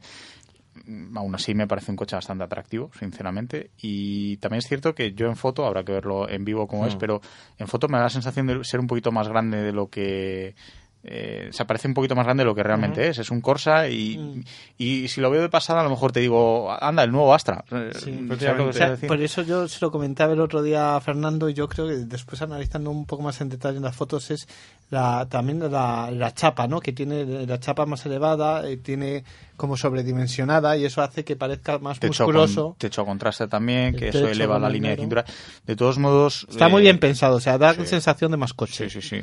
Se nota ya la mano PSA, desde luego, en, en- en Opel. Para bien y para mal. En cualquier caso, eh, 30.000 euros me siguen pareciendo fuera de lugar en un... Coche de en un cuatro ur- metros en un B. urbano. Eh, yo estoy de acuerdo en que hay que- la, la- la tecnología hay que pagarla, pero... ¿Cuántos eh, se van a vender por ese pero precio? no a costa no a costa de elevar 10.000 euros o 15.000 euros el precio medio de un utilitario, porque estamos hablando de un Corsa, ¿no? Y- Habrá que haber después subvención del gobierno y todo esto que seguramente Bueno, ya veremos, la claro, pero, ¿no? pero es que aún así tampoco presenta una tecnología demasiado revolucionaria. Quiero decir, eh, tiene 330 kilómetros de autonomía, que tampoco sorprende a algo nadie. menos seguramente. Pero tampoco sorprende a nadie a día de hoy. Y una batería de 50 kilovatios, pues es una batería grande, pero tampoco es decir, joder, Ha tirado la casa por la ventana. menuda locura. eh, no presenta un sistema de carga súper rápida que. Yo creo que es como el- el- la, la primera avanzadilla que O la, justifica o la avanzadilla obligatoria que la Sí. está poniendo Europa. Es, por ahí va yo, Yo eh. tengo que tener un producto y ahí este. Que lo quiera, pues bien. Y si no, pues a seguir comprando. Claro, ellos, ellos yo creo que cuentan con que, eh, además encontré un artículo hace un tiempo en la que eh, como van a recibir Pero multas si, si no tienen Sí. una serie de vehículos eléctricos en la gama y una serie de emisiones en toda la gama, pues eh, seguramente las primeras, las primeras unidades que empiecen a colocar en el mercado serán deficitarias, pero evitarán que reciban esas, esas es bajar multas. la Sí. media Pero, de... pero Eduardo tiene poquito razón. a poquito- Sí, pero Eduardo tiene razón. Si pretendes que Opel sea un, un referente del, del mundo eléctrico, tendrás que. La pretensión ahora no es esa. Bueno, la pretensión ahora yo pues- creo que es... Pues entonces PSA se está equivocando dando la el, el comunicado Bueno, que pretende pero- Opel. pero tiene bastante razón Juan, porque fijaos lo que es para un fabricante, perdón, para un grupo como es Grupo PSA, sacar un Opel eléctrico, un Peugeot eléctrico, un DS eléctrico, que también lleva exactamente la misma plataforma y, y órganos mecánicos. Es decir, tres modelos en un mismo grupo que bajan, pero vamos, irremediablemente la nota de emisiones. Y falta Citroën. Por eso digo que seguramente los primeros no tengan ese ese mm, eh, ese- esa, idea de generalizar todavía mucho el vehículo eléctrico, sino mm, por lo menos retener eh, esas multas que van a empezar a llegar a todos aquellos que no pues tengan. ya sabéis que cuando entréis en la concesión y giréis a la derecha o a la izquierda, el que está abandonado y lleno de polvo es un coche eléctrico. Porque viendo la, Sí, la pero situación. es que al principio tendrán que hacer eso. O sea, después se irá generalizando. Seguramente la tecnología, según vayan investigando, el coste de implantar la tecnología será menor. Bueno, a ahora lo va- mejor ahora- ya no serán 29.000, a lo Pues mejor espero que dentro de lleguemos- tres años serán 22. O, 26. o nos quedamos ahí, que puede marcar tendencia, yo no lo sé, pero depende de cómo funciona el mercado. Ya veremos, ¿eh? Hay un coche que ya, bueno, ya adelantando, que estamos hablando de este Opel Corsa, mm, eh, Corsa, eh, que a lo mejor no, no pensamos que vaya a ser un éxito, pero hay un coche que todavía no se vende, que está en la prefase de venta y que por números está siendo un éxito, siendo el coche que es. Es un Honda muy pequeñito que ha tenido ya 25.000 eh, pedidos. ¿Y Eh, hablamos del Honda? ah, no, no lo sé, porque me lo estoy diciendo de memoria. No estoy, Ay, claro, no me lo sé de Antonio, memoria. esto de dar las No, no, noticias, pues, sí. Honda E. eh, ¿eh? Ay, Eh, es- menos mal que tienes Co- a Edu. Claro, Pero si es, que, si es que a todos le pones una E, ya tienes un modelo nuevo. Hammer E. Y re- resucitas la marca. es verdad. Es un coche verdad. que recoge todo ese diseño japonés que pudimos ver en las primeras unidades del Honda Civic, coche pequeño, menudo, eso sí, 200 kilómetros de autonomía, carga rápida, que en tan solo media hora tenemos el 80% recargado. Eso, eso está bien. Un urbano 100%, urbano 100% urbano. que es donde Pero- tiene sentido esta tecnología. Eso es. o sea, que- vamos a ver. no Tiene sé- sentido, pero es donde resulta más cara y más gi- difícil justificar el precio. Luego también tiene cosas en un muy... sub Sí, metes 40.000 pero euros de tenemos- factura y la pero gente lo, lo mucho, paga. mucho diseño, y pero no tiene detalles que nos llaman mucha atención. Eh, tracción trasera, propulsión. Es- Es un coche eléctrico ciudadano, pero que quieren darle un toque picante siendo un trasera. Eh, Retrovisores eh, digitales creo que de serie. Me parece que he entendido. Claro, es que com- eh, es- la información no está llegando a cuenta gotas, pero es verdad que el diseño ya lo hemos tocado. En Ginebra yo estuve delante de él y me dijo el responsable de Honda que con muy pocos cambios va a llegar al mercado. Si es así, cuidado, que es un coche precioso. Honda es posiblemente de los fabricantes eh, asiáticos el que más japo es mm, actualmente, el que más arriesga con la línea y quizá por eso eh, no le Bueno, Toyota tiene cosas que decir ahí Sí, también. hombre, ¿eh? Lexus y tal, pero al final eh, yo creo que eh, los coreanos sí que han seguido avanzando en la línea de europeización de los diseños y los japoneses, tras un periodo inicial en las que sí que tomaron los vehículos europeos como su referencia, vuelven un poquito a sus esencias y sobre todo Honda, que Honda ves el Civic y no es un diseño muy europeo, Mm. que digamos. Entonces, mm, yo creo que se- si alguien se puede arriesgar, permitir arriesgar en el diseño, esos son. Pues otros riesgos, en esta ocasión abandonamos los coches eléctricos, vamos a hablar de Mazda, que ya sabemos primeros datos oficiales, del motor Sky Active X, que se va a estrenar dentro de muy poquito en el nuevo Mazda 3, y hemos hablado mucho de este motor, que combina dos tecnologías, dos tecnologías como la un motor de gasolina y motor diésel en un mismo motor gasolina, eh, sobre todo buscan la efectividad de la compresión, pero sin abandonar, por supuesto, la, la, la fuerza que te da el motor de gasolina, y que bueno, pues esta tecnología de encendido por compresión controlada por chispa, que así es es como, la tercera vía de los, cami- No de lo los motores sé, de no combustión. sé, no sé. Es un primer motor de gasolina con esta tecnología. eh, quieren darle un toque de hibridación suave gracias también al 24 voltios que va a disfrutar la etiqueta Eco. Eh, Eso que va a ser muy importante también porque para eso las es lo ventas. justifica.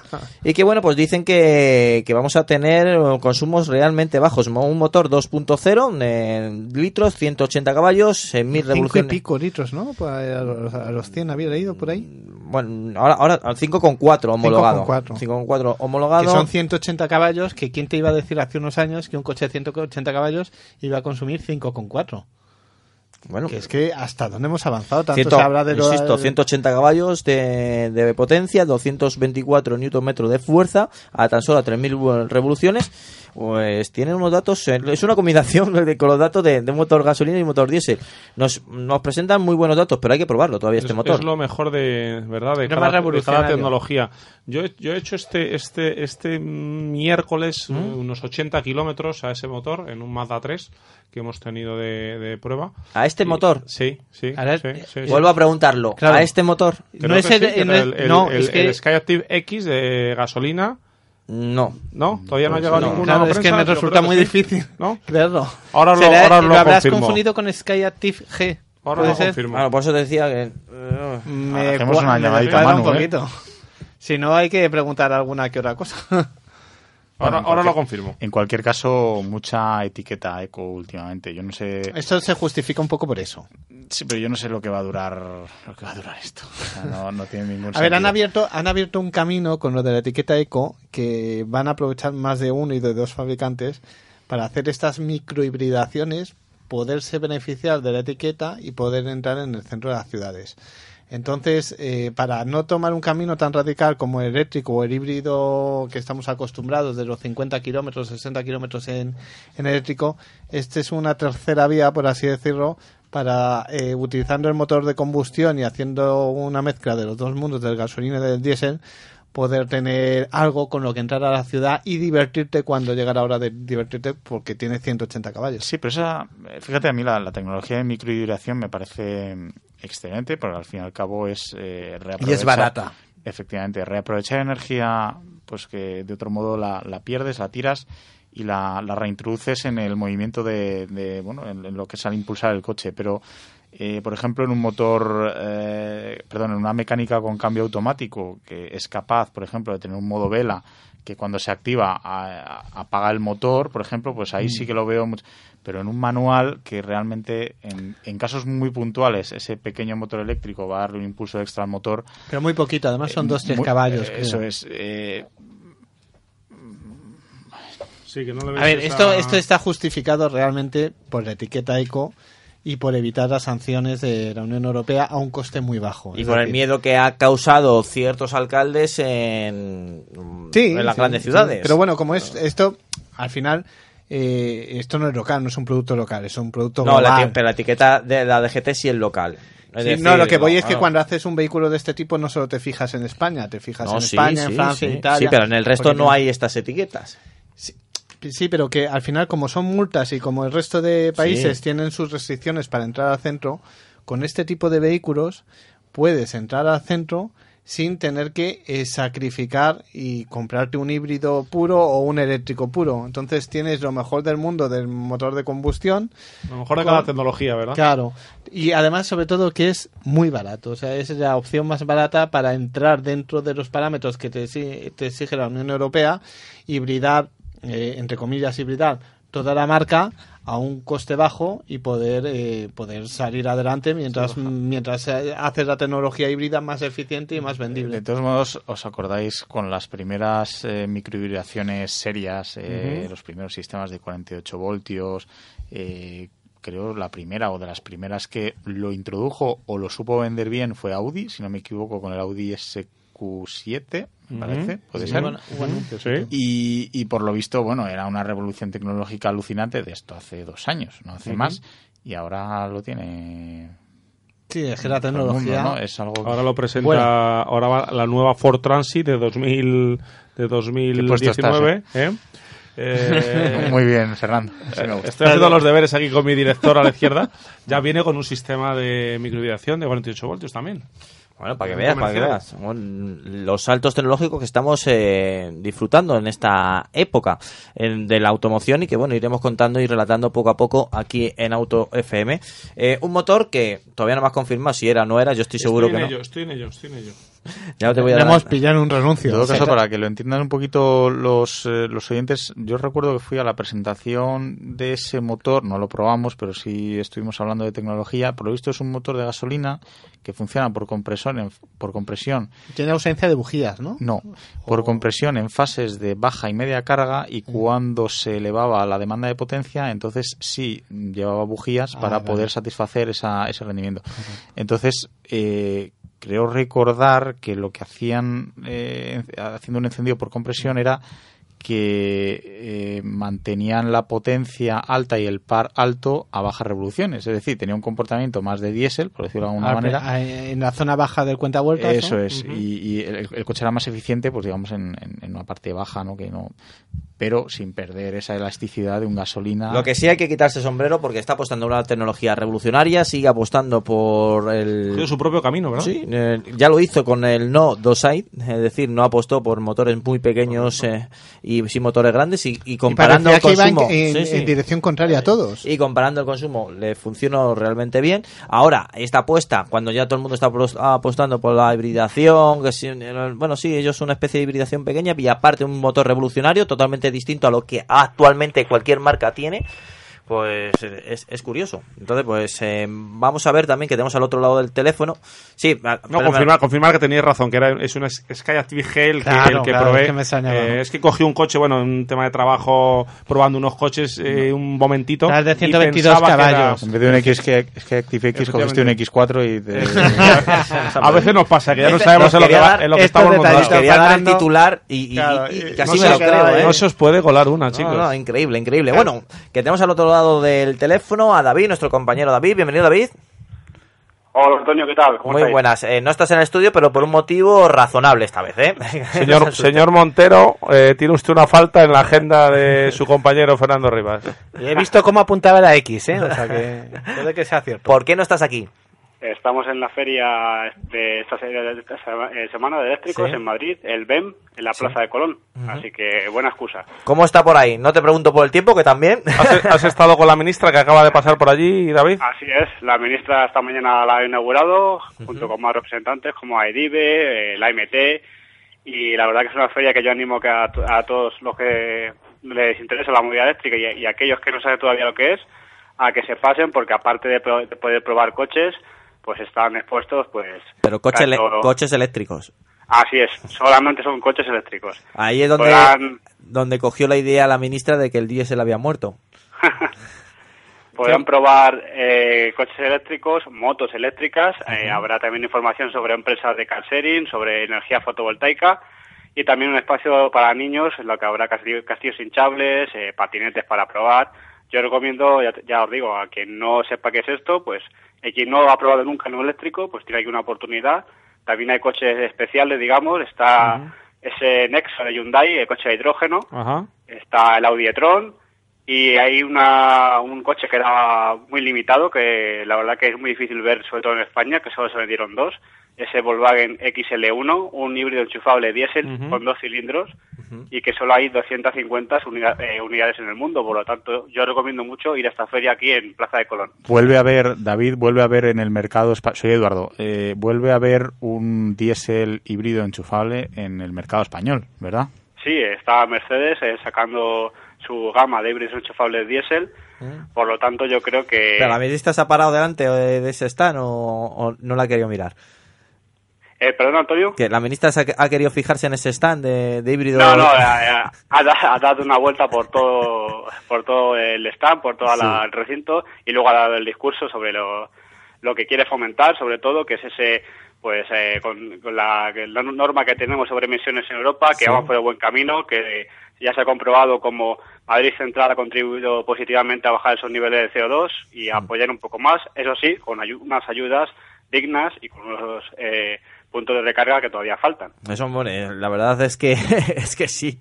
Eh, como hayáis sido todos los eh, amantes y seguidores del coche eléctrico al mismo punto de la, de, la- de ahí en Colón, en Madrid, eh, sin duda alguna no habrá ni un enchufe libre, porque está escasa la cosa. Tenemos eh, el parking al lado, eh, Sí. parking en PAC, aquí en Plaza Colón, el cual por, por entrar al parking puedes cargar a un módico precio.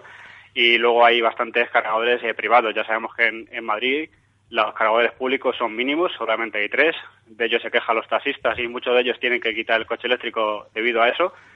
Y eh, sí, por ejemplo, la asociación que tenemos de propietarios AV ya han confirmado 96 eh, Ujú. seguidores que mañana tenemos comida. Por lo tanto, vamos a, a llenar un restaurante. También es bueno para el comercio en estos días.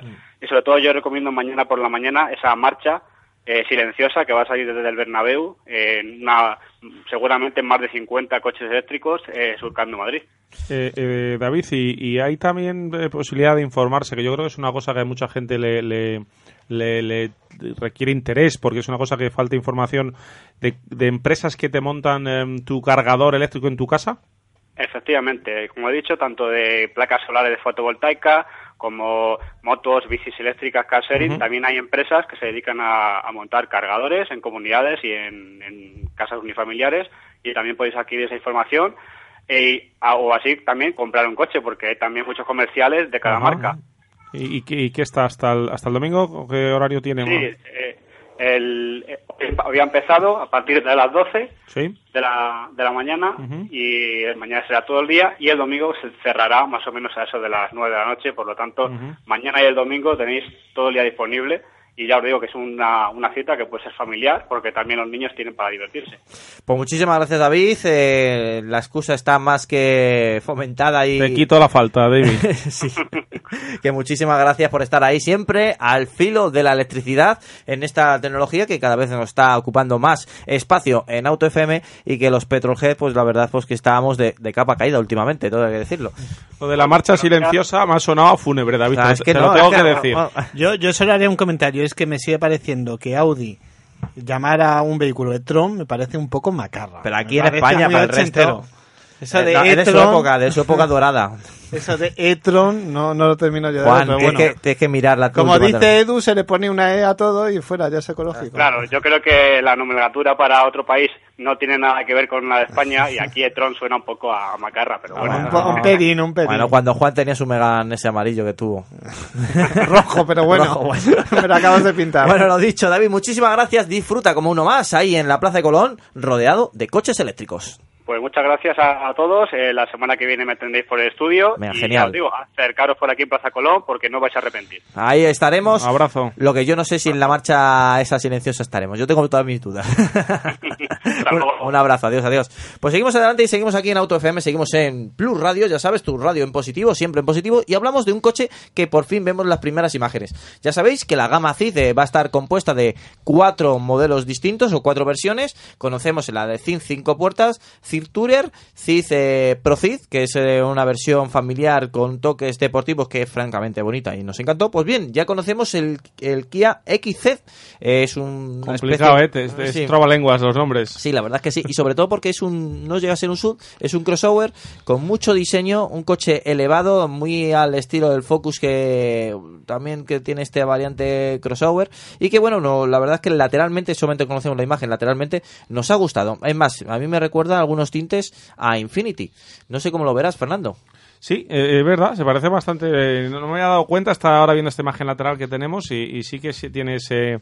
Bueno, es, es, es un concepto que ya lo hemos visto sobre todo en el, en el Focus. También lo tiene Edu el, el Fiesta y un Fiesta Active, ¿no? También con este. Hay un Fiesta Active, lo que no tiene, lo que El no Focus tiene, también. lo que no tiene el Steed es nada de Infinity, pero vamos. No, tú no ves, yo sí le veo la forma Oye, de. yo veo aquí la trasera. Sí, sí, de. De un QX30 es, ¿no? De, Sí, o un FX. Sí, la parte de atrás. Pero bueno, el caso es que, bueno, pues es un coche con un pequeño eh, retoque crossover con unos pasos de rueda en, Sí, en pero no nos recuerda negro. al, al Kia Ceed Me, de me, cinco me puertas. preocupáis, No, no, ¿eh? no, Cuando hacéis las comparaciones estilísticas, que esto recuerde a un Infinity, pues, en fin. Salvando muchas distancias, seguramente que lleva cuatro ruedas y un volante. Pero Bueno, bueno, pues ya está. Haced, caso a Juan. que- Bueno, ¿cómo lo ves, a- Eduardo? Bueno, se han filtrado más imágenes de las que nos ha presentado, solamente nos han presentado un perfil, como bien decías, y la verdad es que tiene una pintaza. Yo eh, desde hace bastante tiempo le llevo eh, preguntando a Nacho Villegas, que, que Gran ha amigo estado- del programa, que ha estado jefe con de prensa de nosotros, Kia. exactamente, y me decía, va a haber cuatro modelos en la gama CID. Ya teníamos poco a poco, han ido desvelando el CID normal, el, el CID Tourer, el Pro CID, que nos dejó sorprendidos a todos. Lo tuvimos aquí hace poco, ¿no? Eso es. haciendo la prueba. Y nos decía, va a haber un cuarto. Y intentábamos tirarle la lengua a ver si nos dice qué es, qué es. Bueno, pues cuando hicimos el especial Kia en el programa, le intentamos sacar esa información y, Y no quiso. Bueno, no quiso, no, decía que no podía. Y tampoco. Pero es que a mí solamente me decía, vais a flipar. Sí, sí, sí. Me lo decía. Bueno, a ver, no es un coche emocional en el sentido de deportivo, eh, pero bueno, tampoco podíamos esperar un- como un CED Coupé, un CED eh, descapotable. No, evidentemente eso no iba a llegar. No iba a llegar. Y entonces, a mí la única alternativa que me quedaba era un rival del Focus Active, pero clarísimamente. Y ahí está, ¿no? Es un coche, eh, pues eso, de tintes camperos, pero con mucho diseño, mucho mucha motivación personalizable, es decir, colores vivos, probablemente eh, zonas a contraste, llantas grandotas, eh, pasos de rueda, que eso parece imprescindible en cualquier coche hoy en día, eh, pasos de rueda porque han con crecido las llantas, ¿eh? Eso es. Y entonces, eh, estoy fijando ahora ahora mismo, lleva raíles de techo, en, en definitiva, un coche que... Joder, es que es bonito, ¿eh? Es que estoy Ah, viendo las está- fotos ahora está y gustando. es, es muy bonito, es muy bonito. Eh, vi hace unos días las, las fotos filtradas y la verdad es que, bueno, se desveló un poco el misterio. Eh, creo que lo presentan el 26 Seis, el 26 de junio, para ser más 26 de exactos, junio y, a ver, yo creo que es un coche que va a gustar mucho, va a gustar mucho. Cuando lo sepamos al 100% y por supuesto cuando vayamos a la presentación te acercaremos más detalles de este nuevo coche de Kia, pero que bueno, que llega para ocupar ese espacio que ya todo el mundo quiere, eh, no solamente con el Kia Sportage, también con este XZ, ya sabes, un Z, eh, un pelín más elevado, eh, toque crossover y un diseño diferencial. Bueno, a primera hora del programa habéis escuchado a Santi Ayala, el presentador de Eurosport, que va a estar eh, retransmitiendo las 24 horas de Le Mans y que bueno, pues eh, estaremos con él por la noche y para antes de terminar el programa te queríamos también invitar a pues a, un amigo de- del programa que bueno, cada, cada dos semanas siempre intentamos meterlo por teléfono, que ya le tenemos que traer al nuevo estudio, tengo que decirlo, exactamente a Oscar de Automatic. Bienvenido, Oscar. ¿Qué tal, Antonio? Buenas tardes. Muy buenas tardes. Pues estamos diciendo que, que esto del teléfono no nos gusta, pero te queremos ya aquí. Te queremos ya en el estudio, Oscar. sí. Yo creo que queda poco ya. A ver si antes de irnos de vacaciones me hago una visita. Venga. Tenemos zona de postureo y todo. Sí, sí, tenemos zona también para tomar un café tranquilamente, sí. con lo cual no te asustes que, que vas a disfrutar como uno más. Bueno, Oscar, eh, lo que siempre hablamos contigo y que creo que ya la gente se va dando cuenta que efectivamente es muy importante. Cuando tienes un coche con caja de cambios automática, es súper importante realizarle un mantenimiento. ¿Por qué? Pues es parte de lo que es la durabilidad de ese cambio, porque todo lo que es el aceite en un cambio automático es también lo que es refrigerante. Entonces, ahora sobre todo en verano, con estas temperaturas, eh, coge mucho calor la caja, no lleva ningún indicador de temperatura que tú puedas visualizar y llega un momento que sufre muchísimo. Entonces, pues es parte de que esa eh, posibilidad de posibles averías las puedas subsanar haciendo un mantenimiento, claro. Eh, un mantenimiento que mm, ma- una media, más o menos. ¿Cada cuánto lo tenemos que hacer en un, en un vehículo tipo? En Automatic recomendamos entre 50.000 kilómetros aproximadamente, o si no hace excesivamente kilómetros, entre dos o máximo tres años. Eso también hay que darlo cuenta. Claro, que el tiempo también es importante, Fernando. Muchas veces nos olvidamos de que, bueno, pues es que no he hecho a cien- a 50.000 kilómetros, todavía me queda y pasan 4 o 5 años. No, no, eso es un problema porque Mm. se degrada. Es un tema que está depositado ahí, no se arrancan los motores y todo eso. Eso, eso genera como condensación y genera posibles contaminaciones que no son convenientes, claro. Efectivamente, además, eh, hola Oscar, soy Fernando, ¿Qué tal, ¿cómo estás? Fernando? Muy bien. Y además, eh, eh, en Automatic también eh, tenéis eh, la posibilidad de, de, eh, asesorar ¿no? a nuestro taller de confianza. Si no queremos llevar el coche Automatic, tenemos el, el- el coche en, en el taller de nuestro barrio, en el taller de nuestra ciudad.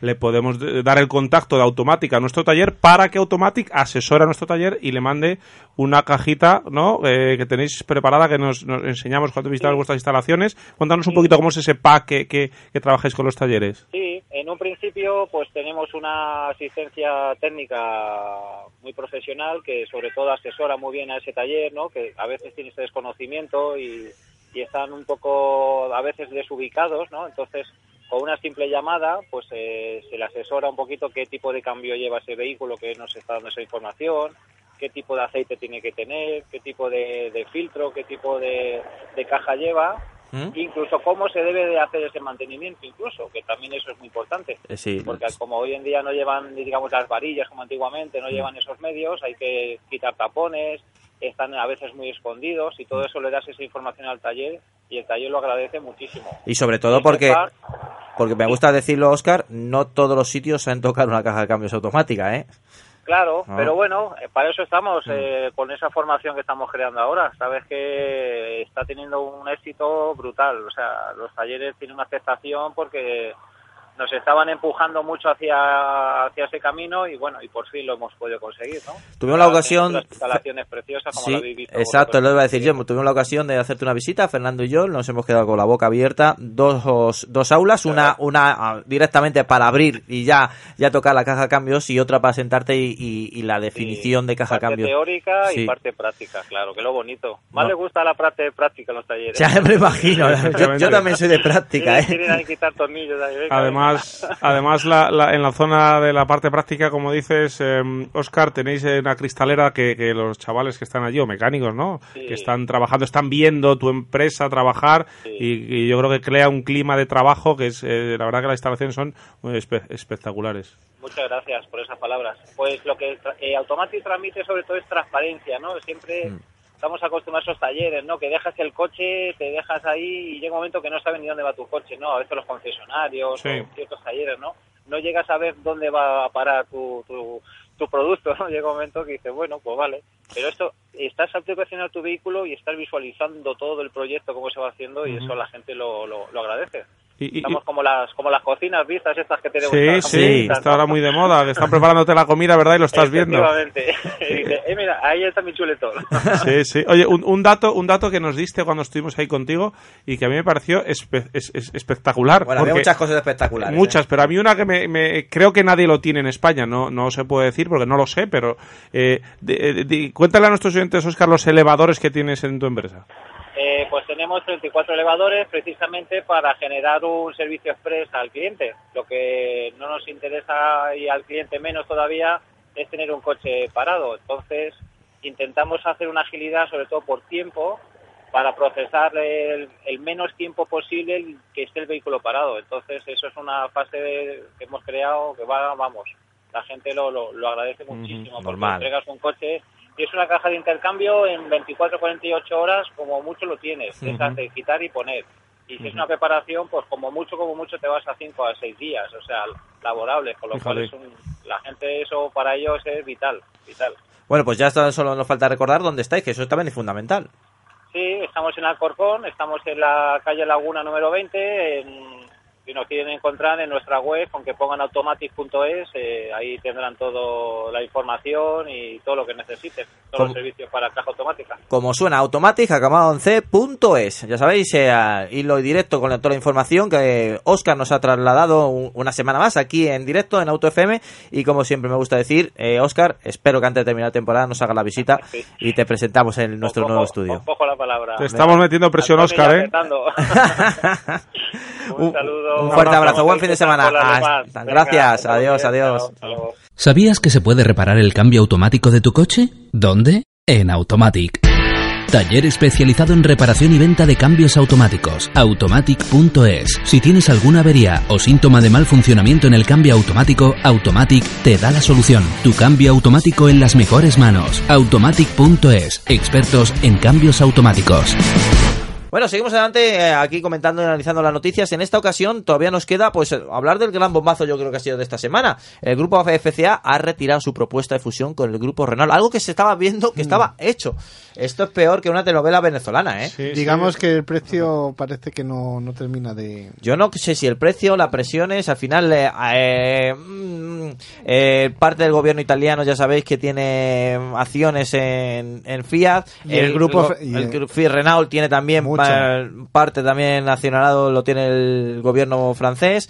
Eh, somos muy europeos hasta que nos Sí, toca lo sí. nuestro. Obviamente yo no tengo la información, no, pero de todo lo que he leído eh, veo mucha coincidencia en afirmar que parece ser que el gobierno francés, sin decir no categóricamente, sí ha dado a entender que Hmm. No quizás no era el momento. Bueno, dejémoslo en ese comentario, Juan, que no le ha hecho mucha gracia, efectivamente. Y, Ahí hay bueno, que ver también en qué colisionaban y en qué no. Seguramente habrá cosas en las que podrían tener sinergias. No, las sinergias, que- las sinergias eran que si se juntaban sobraban fábricas y tenían que cerrar fábricas en Italia y en Francia. Y eso de cerrar fábricas en Francia creo que no, no está bien visto. los chalecos amarillos están dando guerra Sí. y dan miedo ya. Y a ver, eh, lo, lo que sí es cierto es que hubiera causado hasta un cierto temor, ¿no? No, Eh, hubiera un creado grupo tan grande. uno de los grupos más grandes, hubiera desbancado a General Motor. Fíjate. Y, y lo que lo que nos lleva también a preguntarnos qué era de Fiat hace unos años y en lo que se ha convertido ahora y en lo que todavía se podría haber convertido si se hubiera unido al grupo Renault, porque el grupo Renault no solo es la marca Renault, también es Dacia, también es En la alianza eh, que tiene con Nissan, y en Mitsubishi. Mitsubishi, o sea, que hubiera quedado un grupo que controlaba, eh, bueno, Infinity, que también tiene Bueno, presencia sí. en Estados Unidos. Pero ya, ya O sea, no, en Europa no, como bien sabemos, está a Eh, puntito de salir. hubiera quedado un grupo casi casi comparable con, con el grupo BAG, ¿no? Porque que hubiera tenido presencia en Europa, en Japón, en Estados Unidos y con marcas muy icónicas. Así que, mm, por una parte, es una pena no ver a un megagrupo de este, de este tamaño, pero por otra parte también es cierto que a lo mejor colisionaban en según qué cosas y el precio además no terminaba de, de convencer. ¿Cómo lo ves, Eduardo, desde la barrera? Esta casi, casi operación, macrooperación que no ha salido al traste. A ver, a mí desde el principio me sonaba, me sonaba muy raro. Primero porque se oían, se oía el río venir eh, por parte de PSA, no por parte de Renault, en cuanto a fusión con, con el grupo FCA, que me parecería una fusión probablemente más inteligente incluso que, que la que estábamos hablando de Renault, sobre todo para PSA, que quiere y desea entrar en el mercado americano, volver al mercado americano. Nunca han terminado de, de aterrizar Nunca han bien. terminado, pero por lo visto ahora es, eh, creo, el, el- el CEO, el, el director general creo que ya lo avanzó hace un año o hace dos años, que sí, que era una de sus máximas ambiciones. De hecho, creo que ya tiene funcionando allí un sistema, perdón, una, aplicación de estas de Carsaring, creo que tiene algo, o iba a comenzar a funcionar, alguna historia por allí, no sé dónde, no estoy ahora mismo muy puesto, pero me hubiese parecido más interesante, pues al fin y al cabo, si esa es, si ese es su ánimo, eh, entrar o volver al mercado americano, con FCA lo hubiese tenido muchísimo más fácil. Renault, por su parte, viene de un grupo eh, gigantesco, eh, viene un grupo que cada vez tiene además eh, más marcas, Mitsubishi es de las últimas en entrar, y también viene de un grupo que, por ejemplo, acaba de retirar Infinity en Europa. Entonces, no sé si tirar a, a FCA para abrirse a Estados Unidos eh, tiene algún sentido. Como tú hablabas también de Japón, no sé si tiene algún sentido. Mm. Eh, no sé, a mí era un- algo que no me, no me cuadraba del todo, sobre todo porque tienen muchas fábricas europeas, ambos, y como bien decías Antonio, significaba cerrar muchas, muchas Sí, sí, factorías sí. en, Después en incluso Europa. hay programas deportivos que podrían chocar. Ahí en Fórmula 1 tiene Ferrari y Renault. mm, Bueno, que eso yo ¿Cómo creo que lo, lo, lo cuadras también un poquillo? Lo que era muy difícil era Bueno, pero está Renault Infinity también y nunca no han chocado. Pero Infinity no está como fabricante en, Fórmula 1, o sea, está como publicidad. Bueno, y grupo, aparte eh, Ferrari ya no depende de Yo Fiat. creo que eso sería. Ferrari no, depende. no de depende de. Fiat ya. Ferrari ahora, ahora mismo es totalmente independiente a Fiat. Lo que era claro que era muy difícil era contentar a todo el mundo. En- No, no, en- no me mires, no me mires así, Juan, es verdad. es independiente. Se vendió. Ferrari ahora mismo es independiente a Fiat. O sea, que tú separes las acciones eh, y eh, a nivel de... Porque te Que no, que no, que no, que no, que no, no, no, que está, está vendida. Que tengan, que tengan dos capos de Fiat eh, intereses entre Ferrari y Fiat por acciones, es- eso cada uno tiene en su banco lo que quieran, pero está totalmente independiente. Sí, Fernando, pero No, que- decía, decía que, que era complicado contentar a todo el mundo. Parece que el acuerdo eh, hablaba de, de que la familia Agnelli iba a mantener el poder con un 14%, mientras que el gobierno francés, como decíamos, reducía su participación, con lo cual esa no era... No era ¿Cuál era la participación? Porque oí una cifra muy alta del 80%. de, de Francia, del, eh, te- del eh, Estado el Estado francés francés en tenía un Renault. 15% en Renault, pero en el, en el grupo de accionistas de Renault, el valor, por la ley Florence, el valor del gobierno francés es doble en, en los consejos de administración de Renault. Entonces, bueno, pues era complicado. Lo que. mm, A mí me da cierta envidia que eso nunca en España lo hemos tenido. Lo ¿eh? hemos tenido. Bueno, lo hemos tenido la- en la época democrática. Los Efectivamente. franceses son súper eh, conservadores, Proteccionistas. proteccionistas con su, sobre todo, especialmente con sus dos eh, grandes Sí, baluartes sí, sí. automovilísticos, especialmente en ellos. Pero no, no solo en el automóvil, en todo. O sea, en la industria aeroespacial funciona también igual. O sea, Lo son- que me queda es una duda que quería eh, solo lanzar. Es, me parece que FCA buscaba una salida para ponerse al día en materia eh, anticondenación, etcétera. Entonces va a ser complicado ahora ver qué Claro, coge. por eso yo creo que ganaba mucho eh, FCA y perdía algo Renault, o no ganaba tanto Renault, porque en materia híbrida, evidentemente, el, el grupo japo, nipón, eh, francés, o Francés. como se puede decir, Sí, sí. eh, estaba más avanzado en ese sentido. Bueno, pues eh, como bien estáis escuchando, nos vamos. eh, ha llegado el fin. La verdad es que hoy se me ha hecho realmente corto. ha ¿eh? volado el, Ha volado el día. Ha volado el programa. Muchas gracias, Juan. Muchas gracias. Ya, ya, a ya se va a quedar el cajo, ya él ha dicho ya lo suyo. Juan, ya le he dicho, no, esto es increíble. Fernando, muchísimas gracias. Un titular, 52 Rally Dorense, empieza hoy, prueba valedera para el Campeonato de España de rallies de asfalto y para el Supercampeonato. Eduardo. Gracias y un titular siempre por la derecha. Gracias. Bueno, yo- hasta luego, ser buenos. Lubricantes Total te ha ofrecido Auto FM. Lubricantes Total. Mantén tu motor más joven por más tiempo. for finding my baggage.